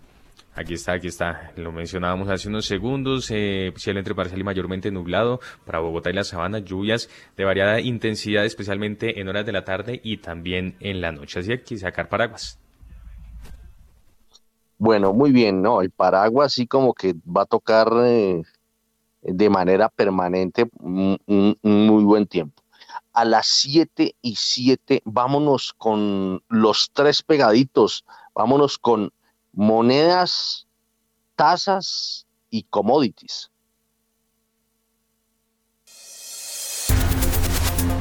En primera página radio, el informe de las monedas. La tasa representativa del mercado para hoy martes 18 de octubre es de 4.636 pesos con 83 centavos un aumento de 0,37%, 17 pesos con 5 centavos en comparación a la cotización del viernes. El dólar en el spot tuvo un aumento de 2,71%, 124 pesos hasta los 4.698 pesos. Entre tanto, el Next Day registró una subida de 2,71%, alcanzando los 4.700 pesos. Con este comportamiento, la devaluación año corrido alcanzó el 16,47%, está subiendo 0,43 puntos porcentuales y la devaluación en los últimos 12 meses llegó a 24,45%, subiendo 0,88 puntos porcentuales.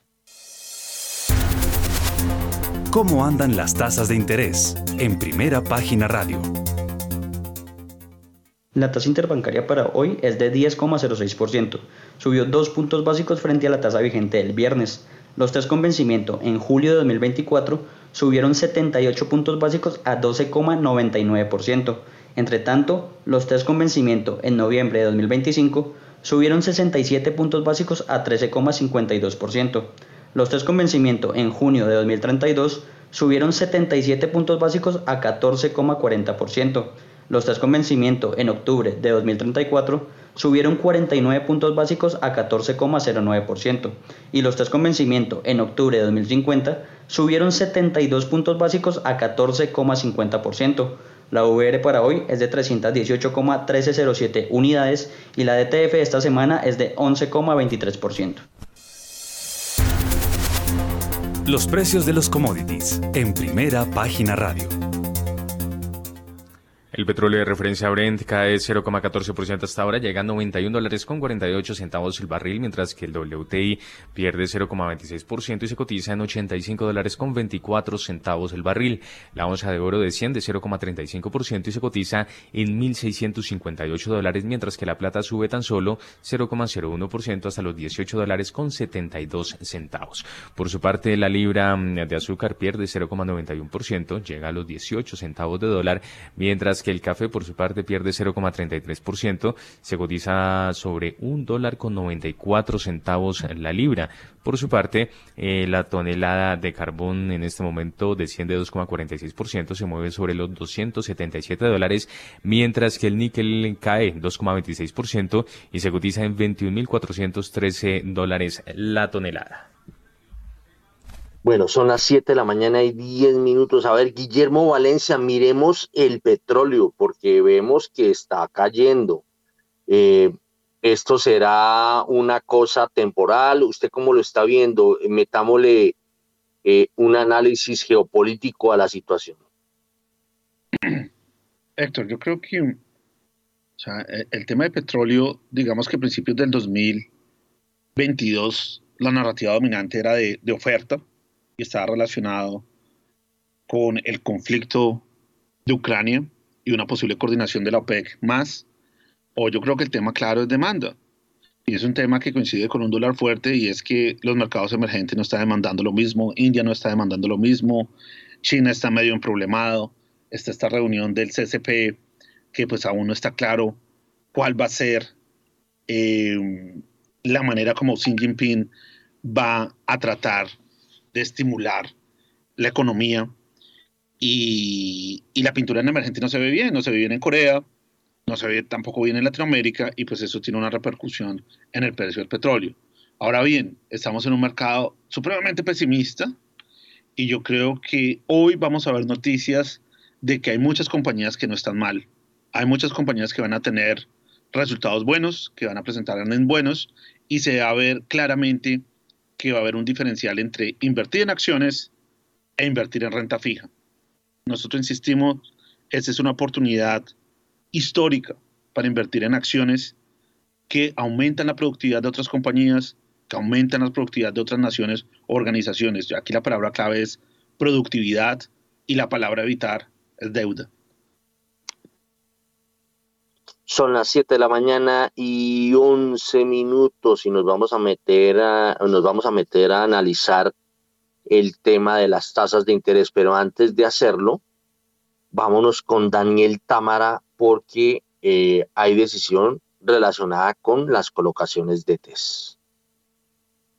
El ministro de Hacienda y Crédito Público, José Antonio Campo, anunció que no habrá más colocaciones de TES en 2022. Esto fue lo que dijo. El gobierno nacional eh, ha decidido suspender por el resto del año las subastas de ventas de TES, los bonos de deuda pública. Eso se debe, en primer término, eh, a que ya hemos obtenido más del 90% de lo que se esperaba recaudar a través de este mecanismo durante este año, es decir, eh, cerca de 34 billones de pesos. Pero además a que los ingresos tributarios se han comportado en forma bastante favorable. estas dos circunstancias permiten financiar el presupuesto nacional para el resto del año y esperar hasta el año entrante para eh, hacer nuevas emisiones de test. Corresponde además a una coyuntura compleja a nivel internacional eh, debido a la inflación de los Estados Unidos, al aumento de las tasas de interés eh, en ese país y en el mundo entero, que nos ha afectado negativamente y por lo tanto nos permite de alguna manera lograr consolidar una deuda pública menos costosa, por una parte, pero además, digamos, seguir unas reglas de endeudamiento público razonables, consistentes con el objetivo de cumplir la regla fiscal del país. Bueno, el ministro dice que se logró colocar más del 90% de lo que se tenía previsto para este año.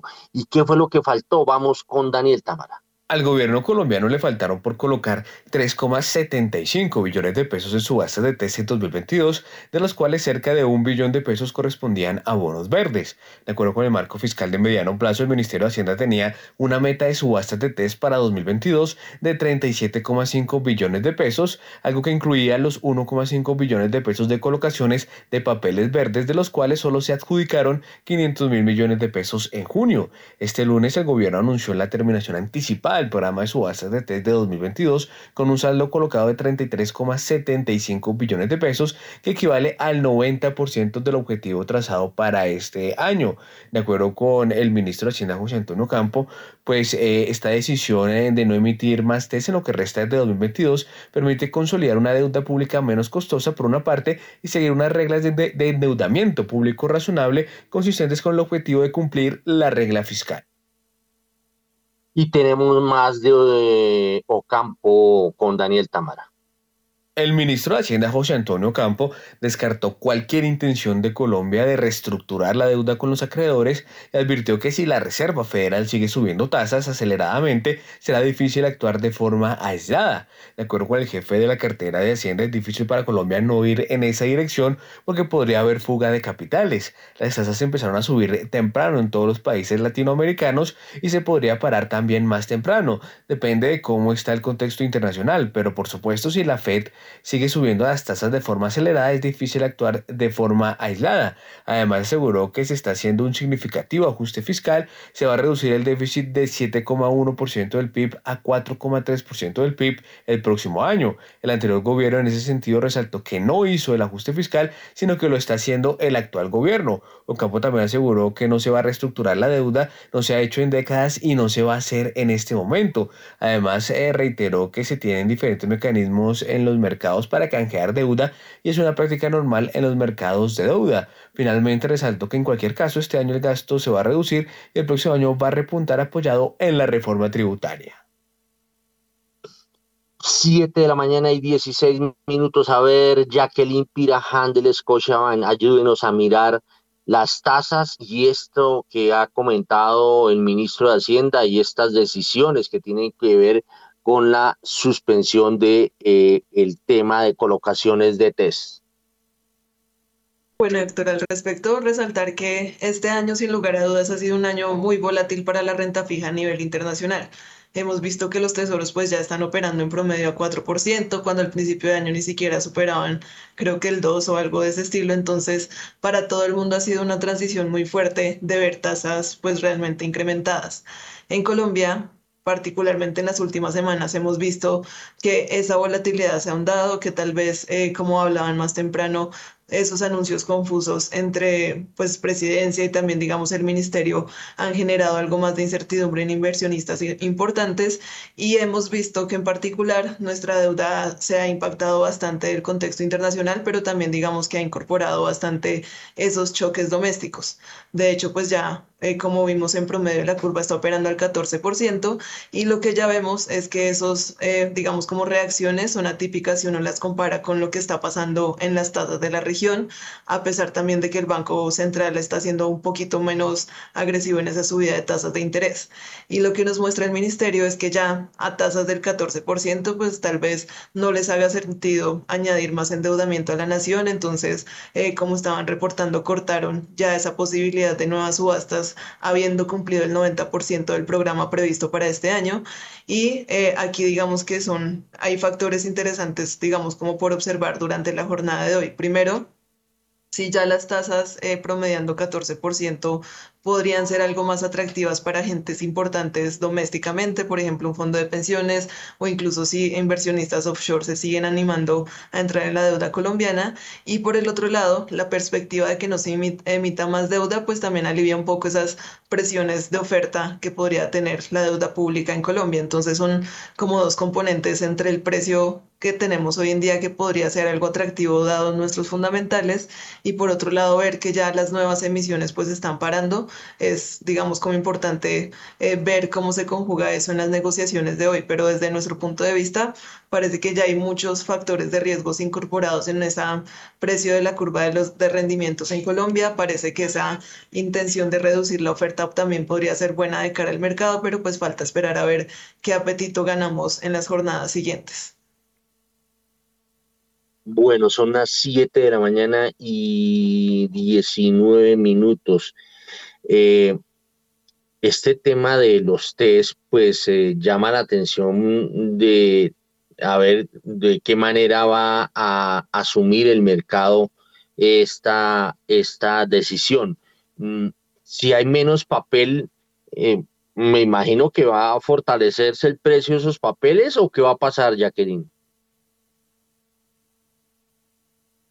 Sí, Héctor, pues en teoría eso es como lo que impacta al final el precio de muchas cosas en el mundo y es que tanta escasez relativa o abundancia relativa hay de cierto bien en este momento, como estamos hablando de los test, hagan de cuenta que estamos ya mandando un mensaje de que en el margen se van a limitar esas emisiones de nuevos test y pues ya el mercado tendrá que jugarlo con lo que hoy día está flotando. Entonces, eh, ya ver, eh, digamos, un poco esa reorganización, también, digamos, ustedes reportaban la semana pasada que no se tienen previsto hacer más swaps de deuda, eso también tal vez genera calma en los mercados para digamos, cómo posicionarse a mirar hoy cómo están los precios y tal vez eh, si se animan, digamos, a formar unos portafolios de mediano plazo.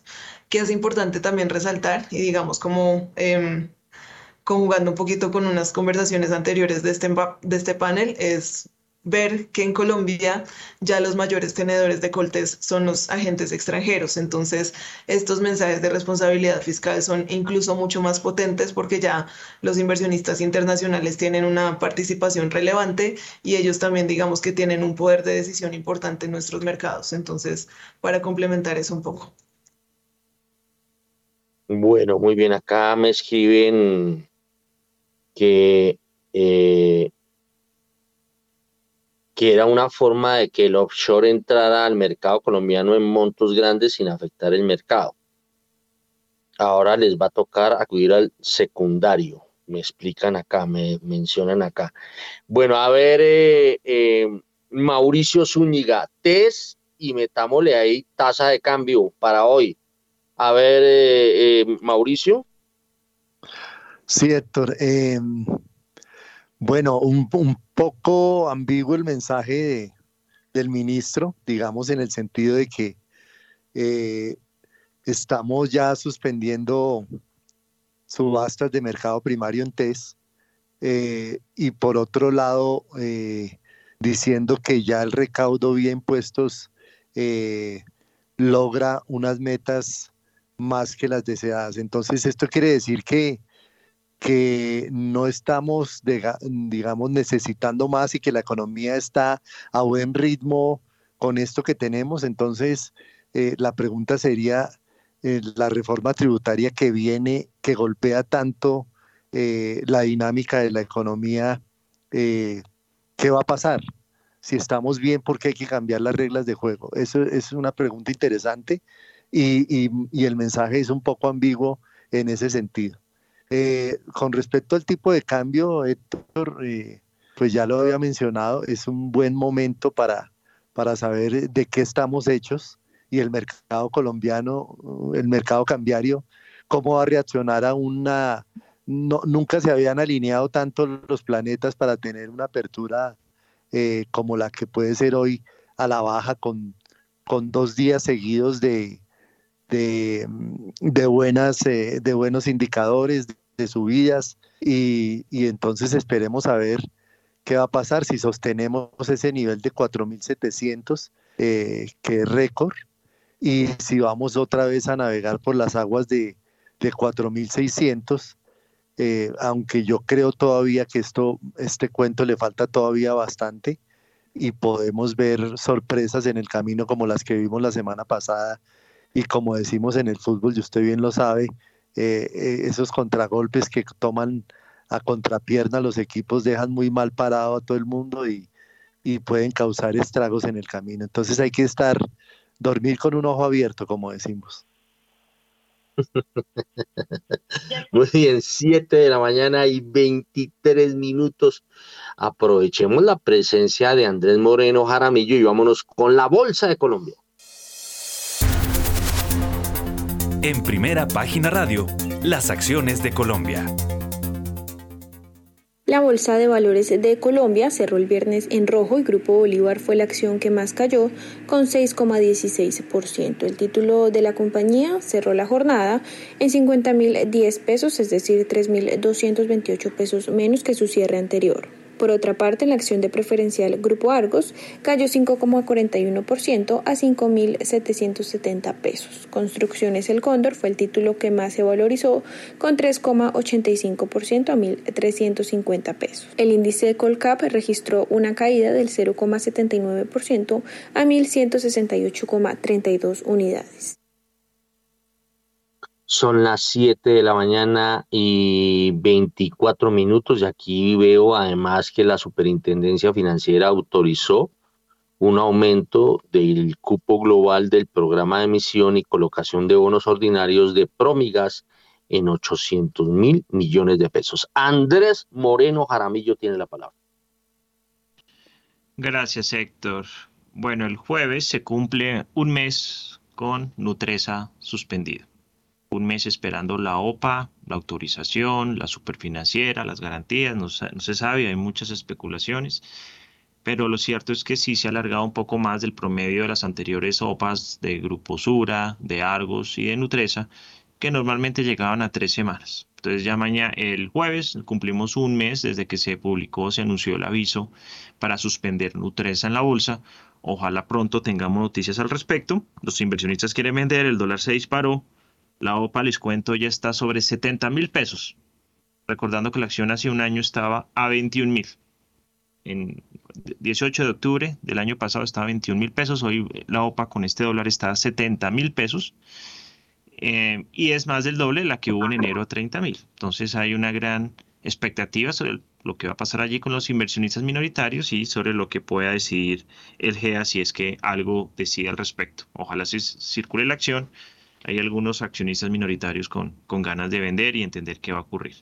La bolsa en Colombia cae en el año 17,20%.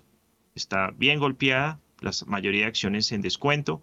Solamente hay ocho acciones que suben en la bolsa, pero la mayoría no tienen liquidez. Es decir, sube, la que más sube es el Cóndor, 66%. Es una compañía de 500 socios que sube por la compra de Colpatria. Sube en segundo lugar Enca, 49%. También es una compañía con cerca de 900 socios. Sube porque pues va a ser vendida esa empresa. Ya abrieron el cuarto de datos y seguramente pronto habrá una OPA allí. La siguiente que más sube es Cemex, 48%. También por una OPA de cancelación. Como se dan cuenta, las tres primeras acciones que suben en la bolsa en Colombia es porque o se van a ir o porque hubo una operación puntual allí. Y esto es algo que nos va a tocar acostumbrarnos porque están tan abajo las acciones en Colombia que aprovechan otros inversionistas para recomprar acciones o para aprovechar estas gangas que hay en la mayoría de acciones en Colombia. La cuarta que más sube Nutresa, 29%, un mes suspendida en la bolsa. Grupo Sura sube en segundo lugar 25% tras tres OPAS encima. Si no hubiera sido por eso, estaría cayendo seguramente un 30% como las demás. Y ya suben también en, sexto, séptimo y octavo lugar Villas, BBVA y Titan, que son compañías que se negocian por operaciones puntuales.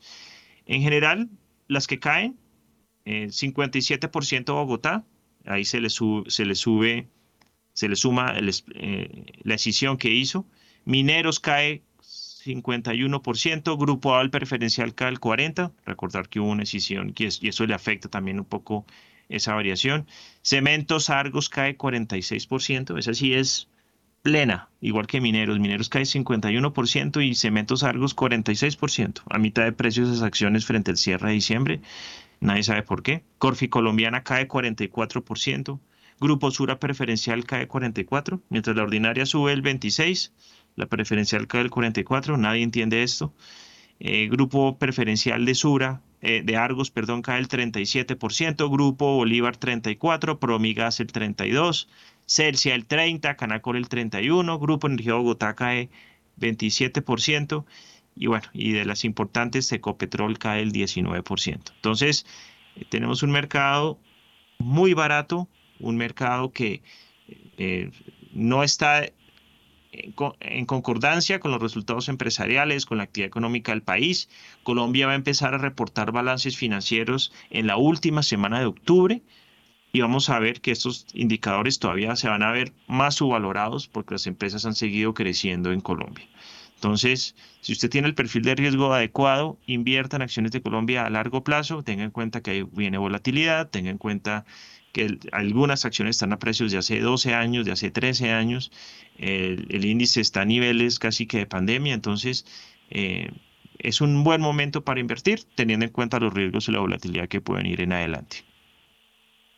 Muy bien, son las 7 de la mañana y 29 minutos y con nosotros está el exministro de Hacienda, exministro de Desarrollo, exministro de Transporte, exdirector de Planeación Nacional.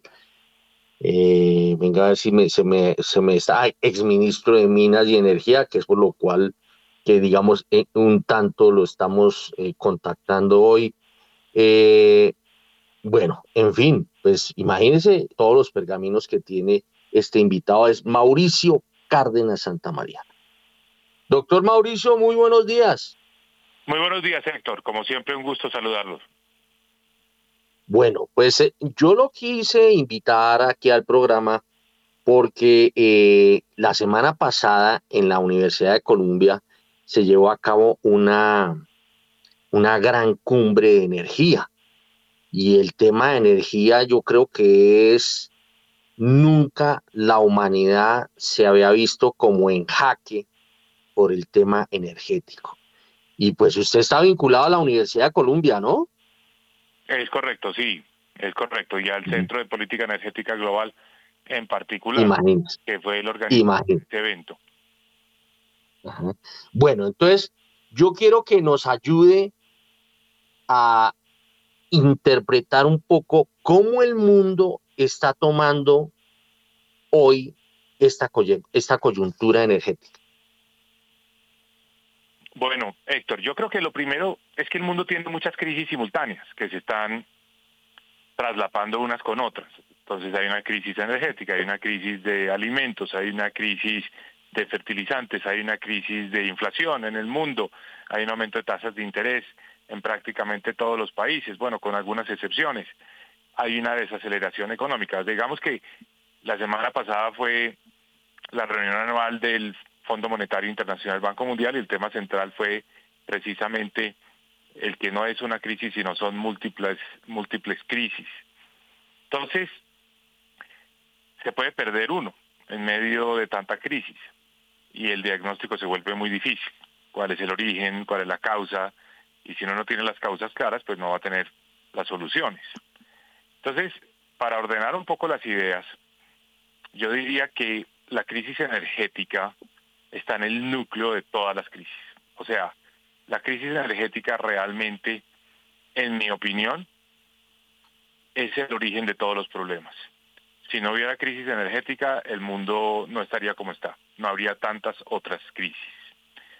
Y no había habido crisis energética en el mundo desde los años 70 desde cuando se crea la OPEP y cuando se produce el aumento fuerte de los precios del petróleo que llevó a que en los países avanzados se empezara a pensar seriamente en la sustitución del petróleo, cuando había colas para tanquear los carros, cuando había escasez de petróleo, en fin, cuando se produce ese primer choque petrolero global, año 1974. Conclusión, esta es una crisis energética que tiene un elemento, un elemento muy importante, que es la invasión rusa a Ucrania y cómo esto ha afectado el suministro de combustibles y particularmente de gas natural de Rusia a Europa. Pero ojo, no es el único factor que está detrás de esta crisis energética. Hay otros, hay otros elementos. Entre ellos, por ejemplo, el que se hubiera prematuramente, digamos, eh, desandado lo recorrido en materia de energía nuclear, que se hubieran cerrado algunas plantas nucleares, especialmente en Alemania. También hay una crisis energética y esto casi no se conoce porque los ríos en Europa están secos. Es decir, el verano fue muy fuerte, los embalses bajaron y la generación hidráulica en Europa se ha bajado enormemente este año efecto del cambio climático. Entonces, la crisis energética tiene como muchos elementos, todo el mundo la asocia al problema de Rusia y sin duda alguna es el más importante de todos. Yo voy a terminar esta, este comentario inicial diciendo que esa crisis energética no es solo porque Rusia no le esté vendiendo el gas natural a Europa y Europa haya tenido que salir a buscar un gas natural licuado en el resto del mundo tratando de sacarlo de otros mercados para poder abastecerse, construyendo aceleradamente plantas de regasificación en Europa para poder sustituir el gas ruso por el gas licuado, sino que también hay problemas porque la infraestructura con la que se suministra el gas a Europa es vulnerable. Por ejemplo, Noruega es un país que le suministra mucho gas a Europa, pero Noruega tiene limitaciones y hay mucha preocupación en este momento de que la famosa guerra híbrida, que es la guerra híbrida, Héctor, es que no es solo los ataques y los bombardeos a Ucrania, sino la guerra híbrida es una guerra en la que, por ejemplo, se afecta la infraestructura a través de ataques eh, cibernéticos. Eh, o, por ejemplo, no sé si ustedes vieron la noticia ayer, que colapsó durante dos horas el sistema ferroviario alemán porque hubo un daño que todo el mundo está asociando hoy a un ataque ruso.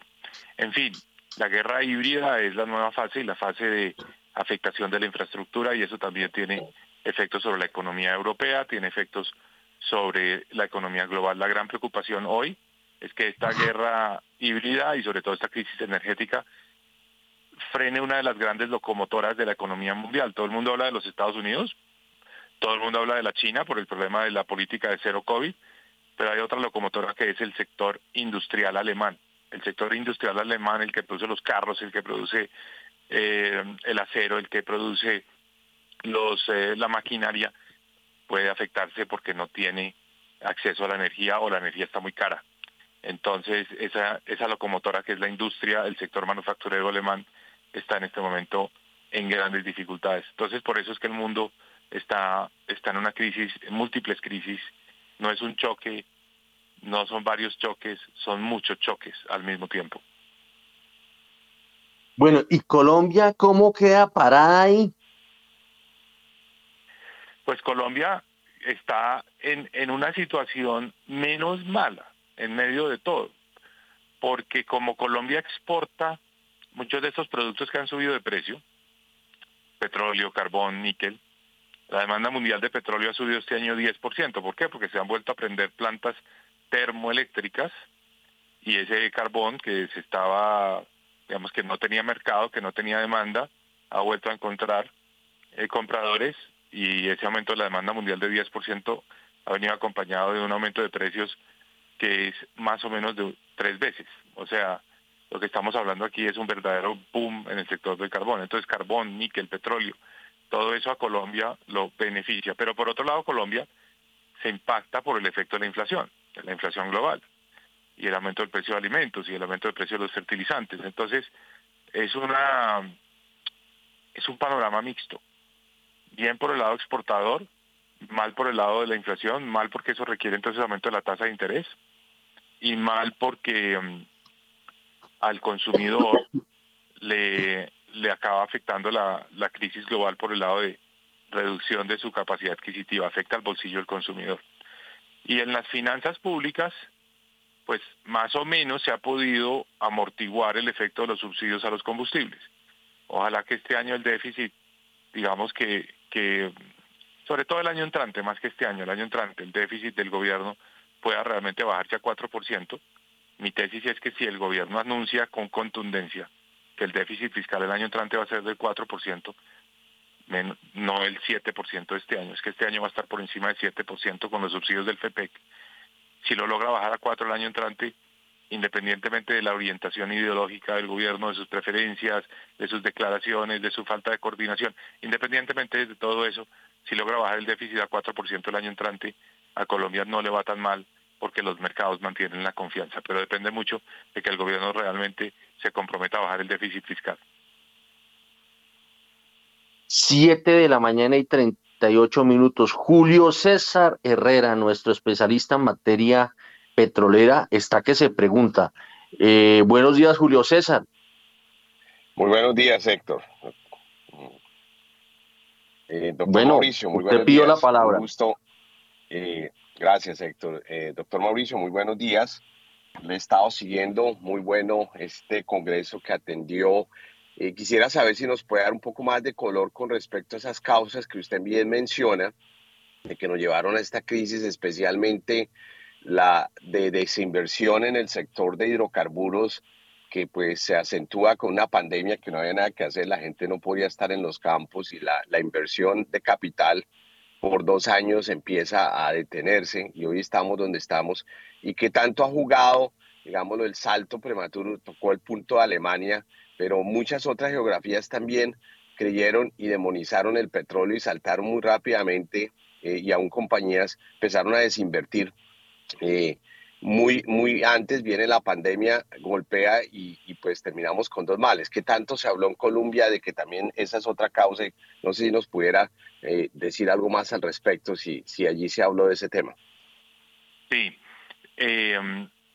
bueno, empecemos por los países que tomaron decisiones sobre las cuales están teniendo que dar reversa. Eh, pues ya hablamos de la energía nuclear en Alemania, pero recordemos que aún en Francia, donde siempre ha sido muy fuerte la energía nuclear, ha habido eh, cierres de plantas nucleares que ahora se están también parando cierres por, por falta de mantenimiento, por falta de recursos, etcétera. Inglaterra había dicho no al fracking, ahora dice que sí, que sí se necesita. Holanda había eh, cerrado plantas térmicas, básicamente de carbón, ahora las está reabriendo. Por mucho tiempo se había frenado la inversión en plantas de regasificación, considerando que el gas natural ruso era confiable y por eso se construyó la nueva, digamos, en la nueva tubería del, del Nord Stream 2, que va paralelo al Nord Stream, a Nord Stream 1, eh, y, no se había invertido en plantas de regasificación para traer gas, digamos, de Estados Unidos o del Medio Oriente, particularmente de Qatar. Estados Unidos, demoras en licencias para oleoductos. Eh, y la lista es larga. Japón, bueno, Japón había cerrado sus plantas nucleares también después de, del desastre de Fukushima. Conclusión, el mundo, digamos que se estaba, se estaba alejando de energías, digamos, energía nuclear y, y los hidrocarburos, y ahora pues se está viendo que tiene esa necesidad y que se están, y se están haciendo esas inversiones más aceleradamente. Mire, no hay ninguna mejor manera de expresar esto que estoy diciéndole que el cambio de 180 grados del presidente Biden. Biden en campaña criticó, atacó, cuestionó, dijo que iba a restringir el uso de tierras federales para los hidrocarburos, obviamente que no era amigo de los nuevos oleoductos, y ahora ¿qué hace Biden? Regañar a los líderes de la industria petrolera por no invertir suficientemente, pidiéndoles que inviertan, que hagan más rápido, que produzcan más petróleo, que están desfasadas las refinerías, que hay que hacer más inversión en refinerías, en fin, que hay que bajar los márgenes de las refinerías. Es una presión permanente de la administración Biden con el sector petrolero. Tuve la oportunidad de conversar en Nueva York con el accionista que acaba de lograr tres puestos en la junta directiva de la ExxonMobil, la principal compañía petrolera del mundo. Es un, accionista, un activista que representa un grupo que, que es el que ha ido presionando a Exxon para que acelere la transición energética. El, grupo se llama Engine 1, Motor 1. Ya tienen tres puestos en esa junta. Y, y es muy interesante ver cómo estos inversionistas más activos, más activistas, pues lo que están haciendo es sacudiendo la industria y pidiendo pues más eficiencia, reducción de costos, pero también acelerar la transición energética. De manera que no, fue una conferencia sumamente interesante. Está, se la recomiendo a cualquier persona que le interesen los temas energéticos porque está en, está en YouTube. Son muchos paneles, es una sesión de un día, pero vale mucho la pena, vale muchísimo la pena, sobre todo la parte para entender lo que está pasando en el mundo. Eh, habló el subsecretario del Tesoro de Estados Unidos sobre lo que van a ser las nuevas sanciones, el mecanismo de fijarle un precio, un techo al precio del petróleo. Es una propuesta un poco contradictoria porque es ponerle un techo al precio del petróleo que viene de Rusia, pero decirle a los rusos y al mundo que ese petróleo se puede seguir comercializando sin restricciones porque ese petróleo lo necesita el mundo. Es como uno decirle, mire, usted siga vendiendo su producto, yo le voy a, no le voy a poner ninguna restricción a que Rusia venda, si hay compañías de seguros que tienen que asegurar ese petróleo o, transportadoras marítimas que tienen que transportarlo, no hay ninguna sanción para ustedes. Ese petróleo tiene que seguirle fluyendo al mundo pero eh, eh, Europa y Estados Unidos y un grupo de países del G7 le van a pagar un menor precio. Una propuesta pues que para un economista ojalá que haya gente que esté entrando a una clase para que digan, oiga, esto es posible, las dos cosas son posibles. De manera que ahí habló y ahí está la declaración del subsecretario del Tesoro de los Estados Unidos. Señores, los tengo que dejar, tengo que salir corriendo, tengo un compromiso a las 8 y voy atrasado. No, pero déjeme hacerle, déjeme hacerle la última pregunta, porque, porque me, me, ocho, me quedo yo como cuando uno va al cine y, y lo dejan esperando. La pregunta mía es, bueno, la política energética de Colombia, eh, según veo, eh, está cambiando en todos los en todos los eh, eh, países del mundo y los grandes, ¿será que entonces acá la política energética va a tener que cambiar pensando en este tema medioambientalista? Pues la política energética colombiana está en este momento desfasada de lo que está pasando a nivel internacional. O sea, a nivel internacional se está hablando de la transición, de invertir en la transición, pero no se está hablando de dejar de producir combustibles fósiles en este momento. Es decir, la, la, transición energética tiene que ser compatible con que el mundo vaya gradualmente reduciendo la demanda de combustibles fósiles. Pero si Colombia hoy deja de producir un barril de petróleo, ese barril va a tener que ser producido por alguien más.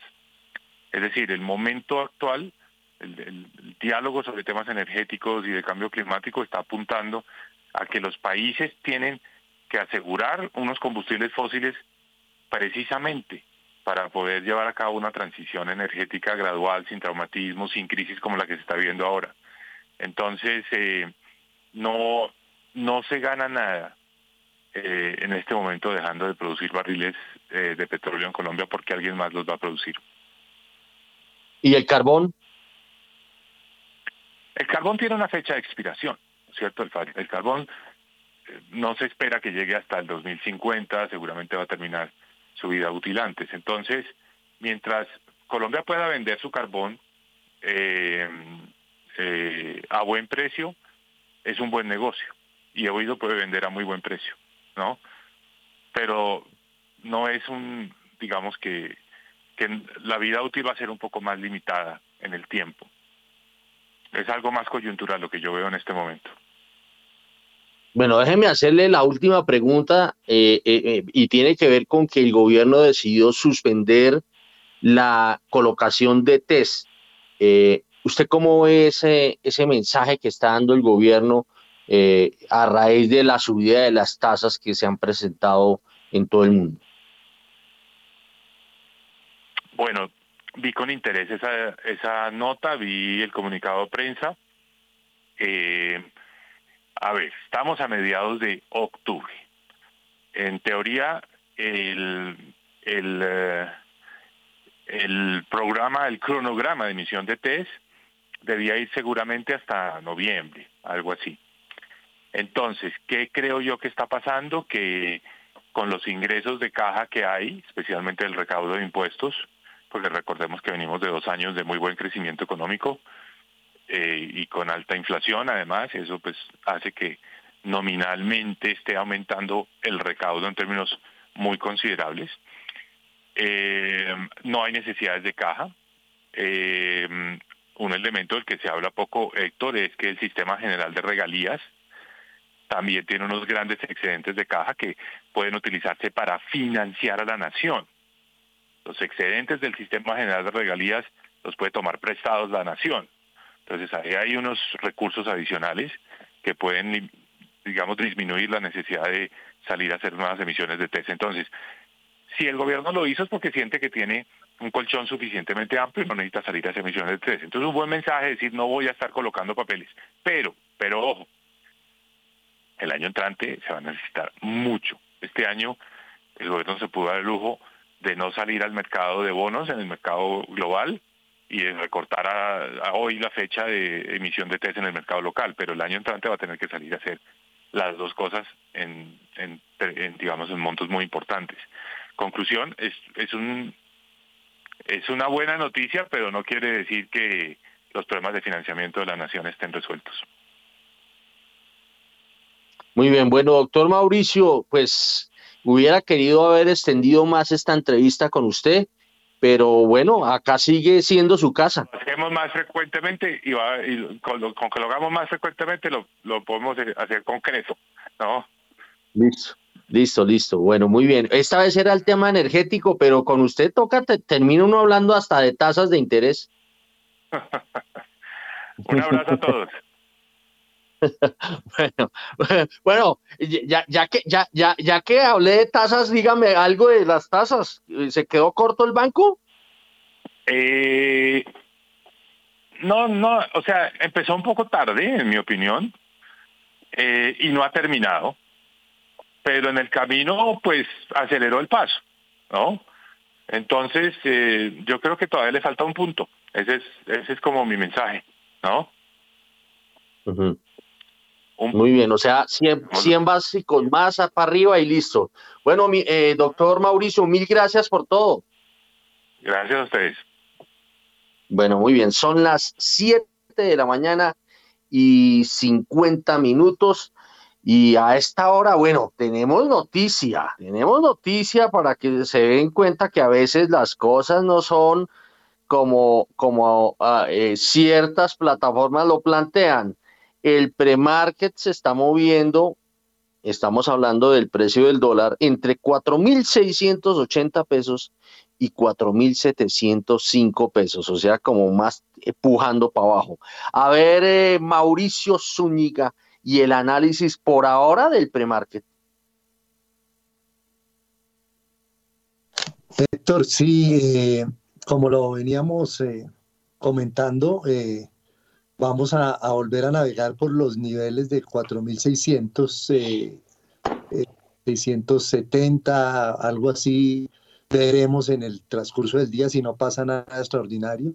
Y realmente pues aquí vamos como, como pelando cebolla, ¿no? De capa por capa, nos estamos dando cuenta que la cotización de la plataforma de la que hablábamos realmente no es una cotización spot, parece que ellos toman el cierre de, del mercado spot colombiano y le agregan unos puntos de evaluación para dar una cotización non-delivery a un mes. O sea, es un mercado de derivados donde ellos suman al spot que cierra el, el, el día anterior y que es hábil en Colombia le suman unos puntos eh, equivalentes a la evaluación de acuerdo a las tasas de interés y esas son las tasas que están presentando como spot, pero realmente pues no lo aclaran y eso es lo, que está haciendo que confunda los mercados en ese sentido.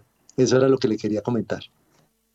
Bueno, pero entonces la cosa está apuntando no tan no tan eh, emocionante como lo quisieron plantear en, en una plataforma y ciertas eh, personas en las redes, sino que la cosa está como, digamos, más calmada. Bueno, son las 7 de la mañana y 52 minutos. Venga, que aquí estoy viendo que, oiga, que Colombia ya ganó o está por ganar. Está por ganar, Héctor. Está ganando en este momento 2 por 1 sobre el minuto 74. Linda Caicedo amplió eh, la diferencia a dos goles y en el minuto 81 eh, la misma Linda Caicedo anotó, pero en el propio arco y descontó de esta manera México 2 por 1 en este momento.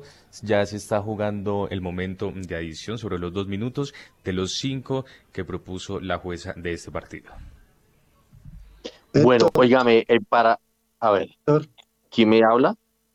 Yo, Mauricio Zúñiga, con este partido estamos apretando más que cuando estábamos en el mercado.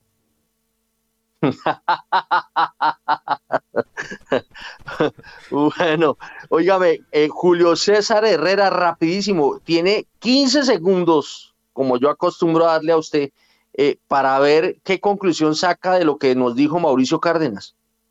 Bueno, Julio César creo que ya está desconectado. Bueno, listo. Entonces nos vamos con más información de, eh, de Daniel Támara en materia macroeconómica, Juan Sebastián. La media de los analistas del mercado financiero prevé una inflación mensual de 0,62% para octubre de 2022. Las previsiones de variación del IPC a dos años subieron de 4,59% a 4,7%. De acuerdo con la más reciente encuesta del Banco de la República para el término de 2023, la apuesta de los agentes en materia de inflación subió de 6,47% a 6,93% y para el cierre de 2022 de 11 22% a 11,9% porcentaje, muy por encima del techo del rango permisible para el emisor.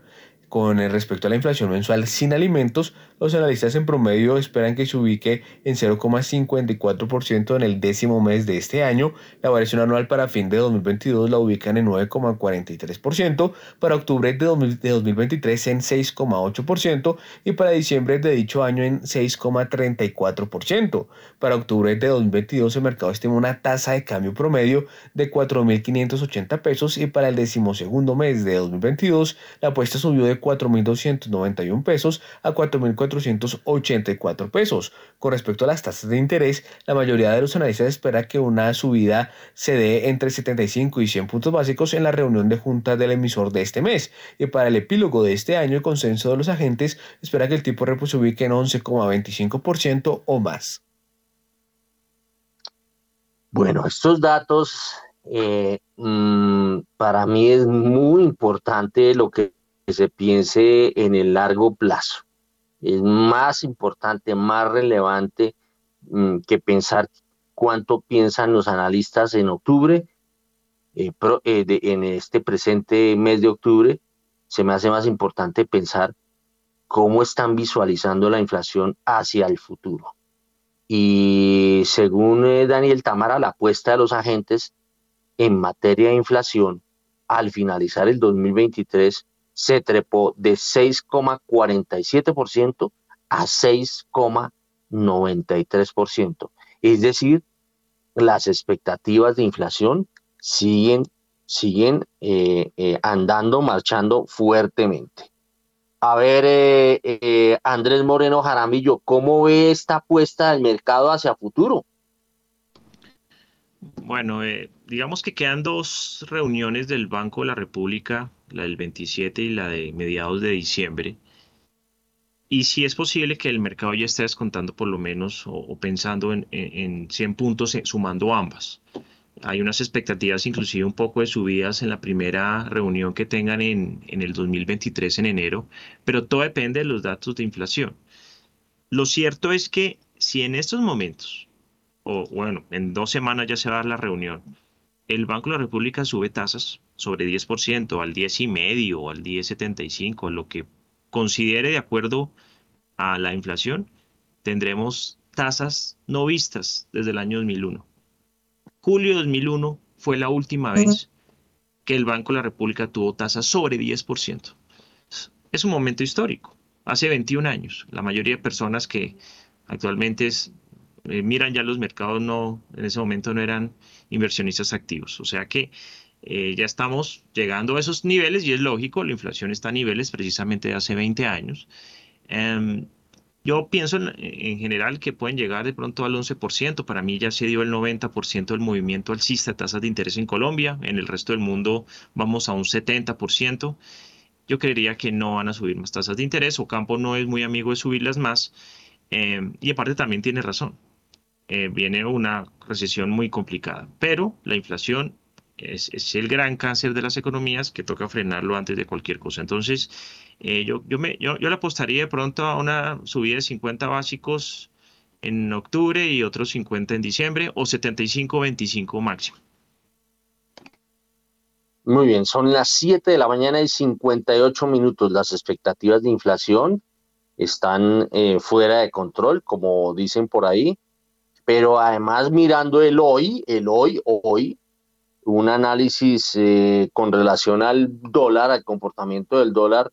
Eh, el análisis eh, tradicional de primera página es que el dólar navegará entre 4.650 pesos y 4.720 pesos. Esto es con la ayuda de Diego Rodríguez. A ver, Mauricio Zúñiga, ¿cómo ve esta, este pronóstico de lo que puede ser el comportamiento del dólar a lo largo de la jornada.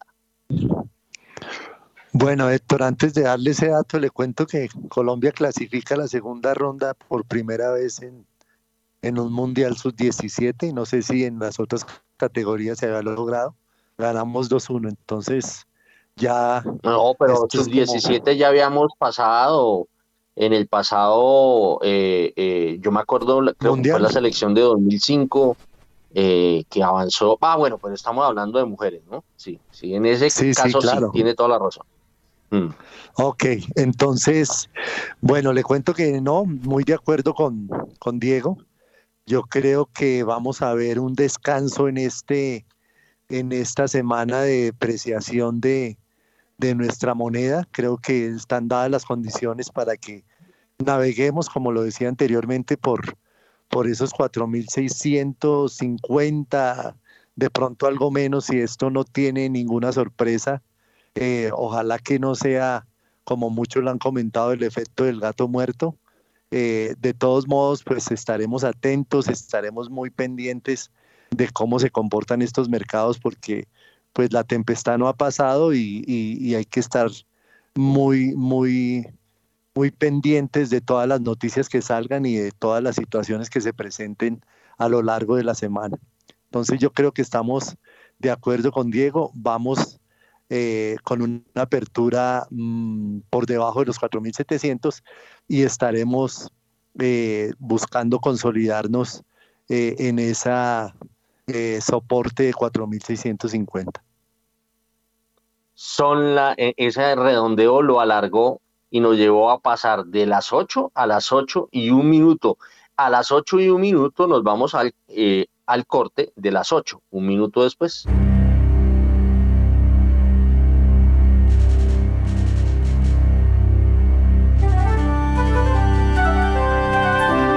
...91.9 Javeriana Estéreo, Bogotá.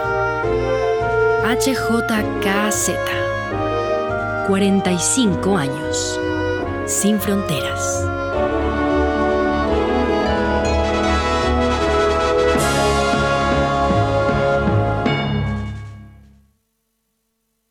Bueno, son las 8 de la mañana y un minuto.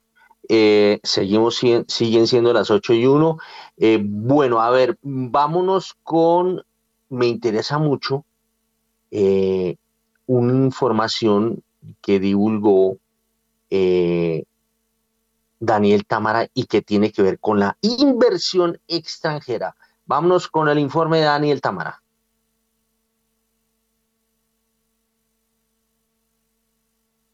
Al cierre del tercer trimestre de 2022, la inversión extranjera directa en Colombia creció más de 62% anual a cerca de 8.440 millones de dólares. En solo septiembre sumó cerca de 772 millones de dólares. El del noveno mes fue el tercer peor resultado mensual de lo que va de este año.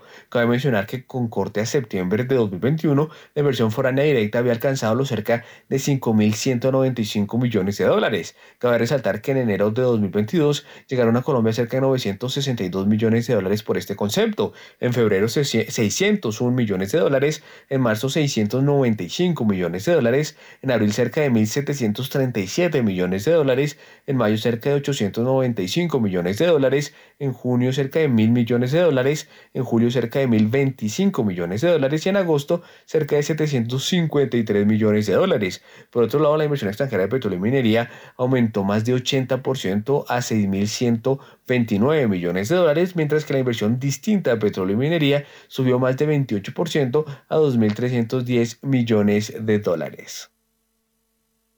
Bueno, tenemos apertura, tenemos apertura, vámonos con la apertura. A esta hora, abren los mercados en Colombia. A las 8 de la mañana y 3 minutos y mucha atención porque el dólar abrió este martes en 4.685 pesos, baja 13 pesos frente a su cierre del viernes que fue de 4.698 pesos. Reiteramos entonces, dato de apertura, 4.685 pesos, baja 13 pesos frente a su cierre del viernes. Eh, ¿Vuelvo a repetir? 4.685 pesos, baja 13 pesos frente a su cierre del viernes. Si vio lo que pasó con ese dato que estaba ayer generando conmoción, estrés, puso a la gente con los pelos de punta, los pobres importadores estaban comiéndose las uñas. Dice que 4.700, eh, 4.735 pesos. Eso, eso era lo que decía por ahí y quedó en actas. Quedó en actas eso. Eso además lo reprodujo Bloomberg. Abrió a 4.685 pesos. Completamente diferente a como lo estaban viendo afuera. Y eso que ayer no operó, donde hubiera operado, lo más seguro era que hubiera mostrado una situación muy similar. A ver, Mauricio Zúñiga con el análisis, con esta apertura.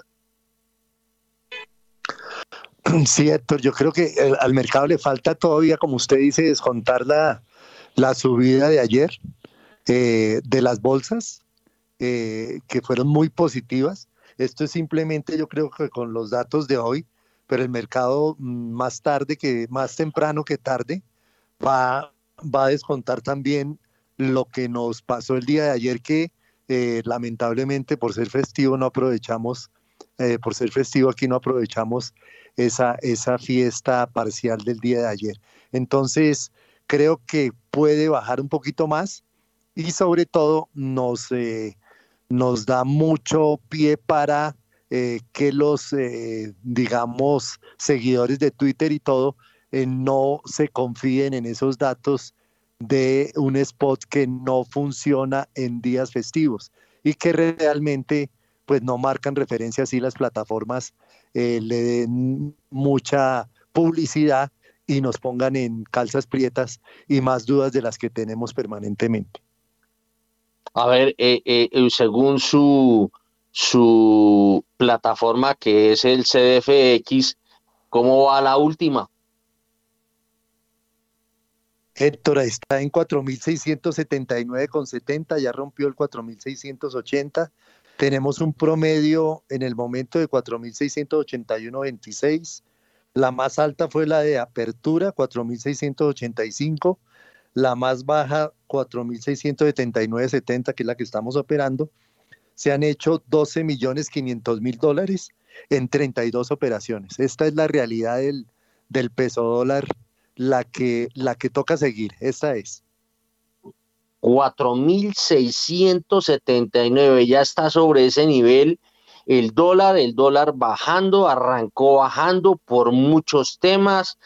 Eh, veíamos lo la eh, suspensión de las colocaciones de test, eh, veíamos que los mercados afuera estaban, digamos, muchísimo más tranquilos. A ver, Andrés Moreno Jaramillo, ¿cómo, cómo vio esa apertura?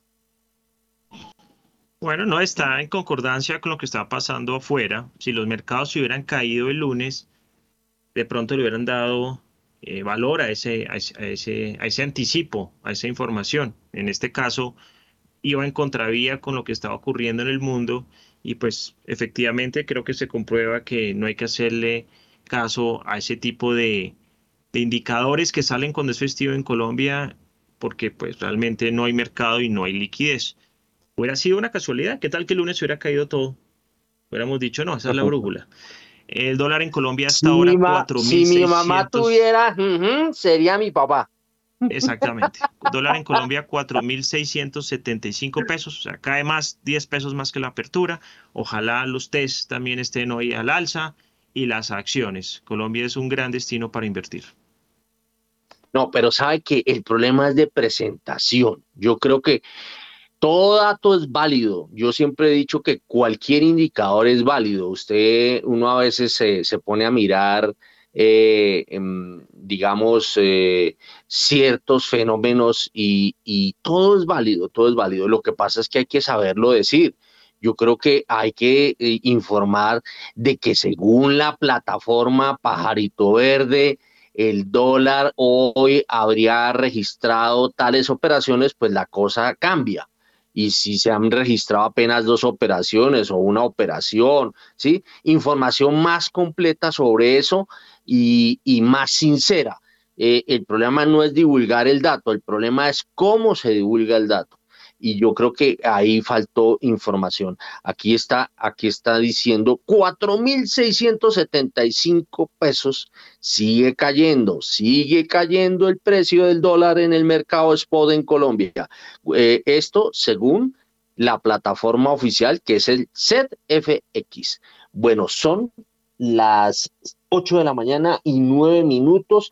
Habíamos visto el informe de Daniel Támara en materia de inversión extranjera, pues complementemos esto, estas cosas buenas con la información más positiva todavía que y viene de la inversión extranjera de portafolio. Vámonos con Daniel Tamara. Al tercer trimestre de 2022, la inversión extranjera de portafolio en Colombia aumentó más de 85% anual a 2.714 millones de dólares. En solo septiembre sumó cerca de 124 millones de dólares. El del noveno mes es el cuarto peor resultado de lo corrido de este año. Hay que tener en cuenta que con corte a septiembre de 2021, la llegada de capitales golondrina al país alcanzó los cerca de 1.463 millones de dólares. En agosto pasado, cabe recordar, entraron al país 841 millones de dólares netos por este concepto, pero en julio se fueron 5 millones de dólares. En junio, en cambio, entraron cerca de 387 millones de dólares, en mayo 441 millones de dólares, en abril 82 millones de dólares, en marzo 711 millones de dólares, en abril, entre tanto, el ingreso de este tipo de inversión sumó cerca de 207 millones de dólares, pero en enero se había presentado una fuga del orden de 74 millones de dólares.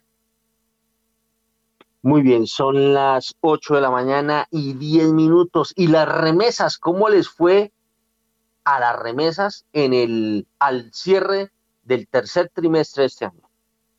Al tercer trimestre de 2022, el flujo de las remesas de los trabajadores hacia Colombia creció un muy leve 0,83% anual a 7.945 billones de dólares. En solo septiembre alcanzó los cerca de 918 millones de dólares. El del solo el noveno mes eh, fue el cuarto mejor resultado mensual de lo que va del presente año.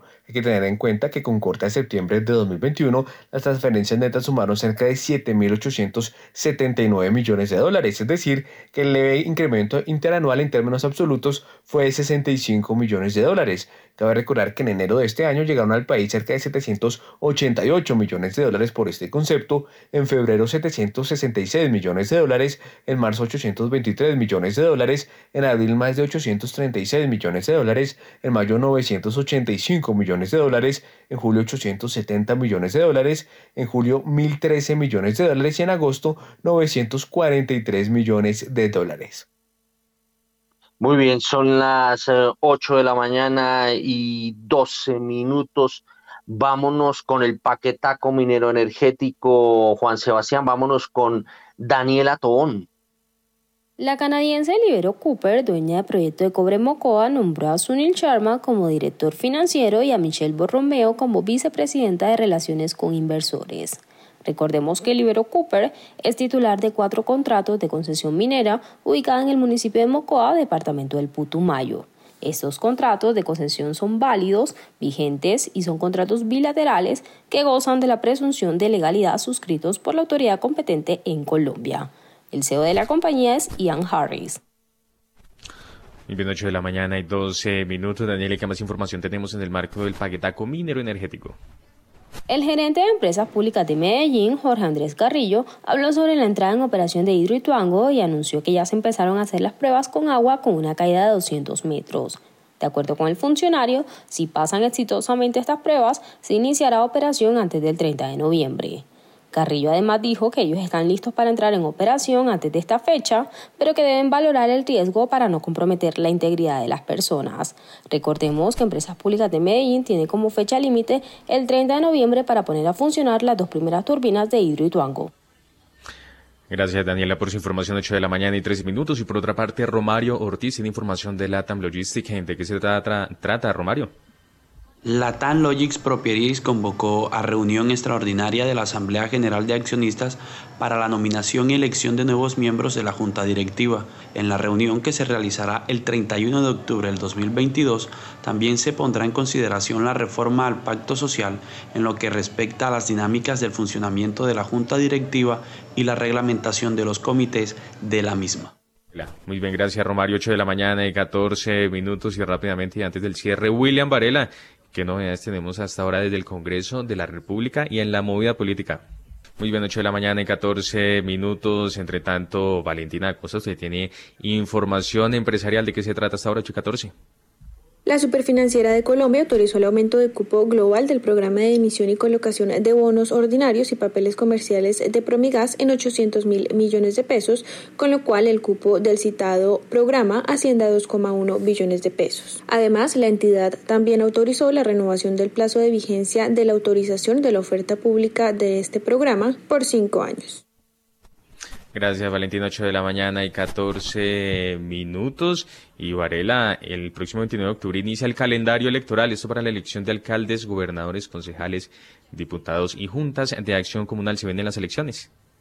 Sí, señor. Eh, acabamos de salir de la elección de presidente de la República, acabamos de salir de la elección de Congreso de Colombia y el próximo 29, en unas semanitas, arranca el calendario electoral para elegir alcaldes, gobernadores, concejales, diputados y directores o integrantes de juntas de acción comunal pendiente, ya se vienen las nuevas elecciones, no nos dejan descansar, esto es una elección tras otra, Juan Sebastián. Le cuento, eh, hoy los integrantes del Congreso van a trabajar en sesiones plenarias, hoy no habrán comisiones, de pronto alguna que otra, pero hoy se van a dedicar de lleno los congresistas a aprobar el presupuesto general de la Nación. A las 10 de la mañana ya deben estar trabajando en la plenaria del Senado de la República y a las 2 de la tarde en la plenaria de la Cámara de Representantes. A las 6 de la tarde todos los liberales a la casa de César Gaviria ¿Cuál es el objetivo? Que definan cuál va a ser la decisión de los liberales sobre la reforma tributaria. No les gusta que haya impuestos para las pensiones, no les gusta que haya eh, otra serie de impuestos. Ellos quieren que se rebaje 10 billones de pesos la tributaria, pero el pacto histórico no da tregua. Así que esta noche en la casa de César Gaviria, los liberales definen si van a apoyar toda la reforma tributaria después de que Germán Vargas ayer el fin de semana eh, denunciara graves irregularidades en el Congreso porque tantos proyectos y nadie se opone. Todo lo pasan como quiera el gobierno. Eso fue lo que dijo Vargas contra los liberales que hoy se reúnen en la casa de César Gaviria. Ahí le dejo con eso, Juan Sebastián.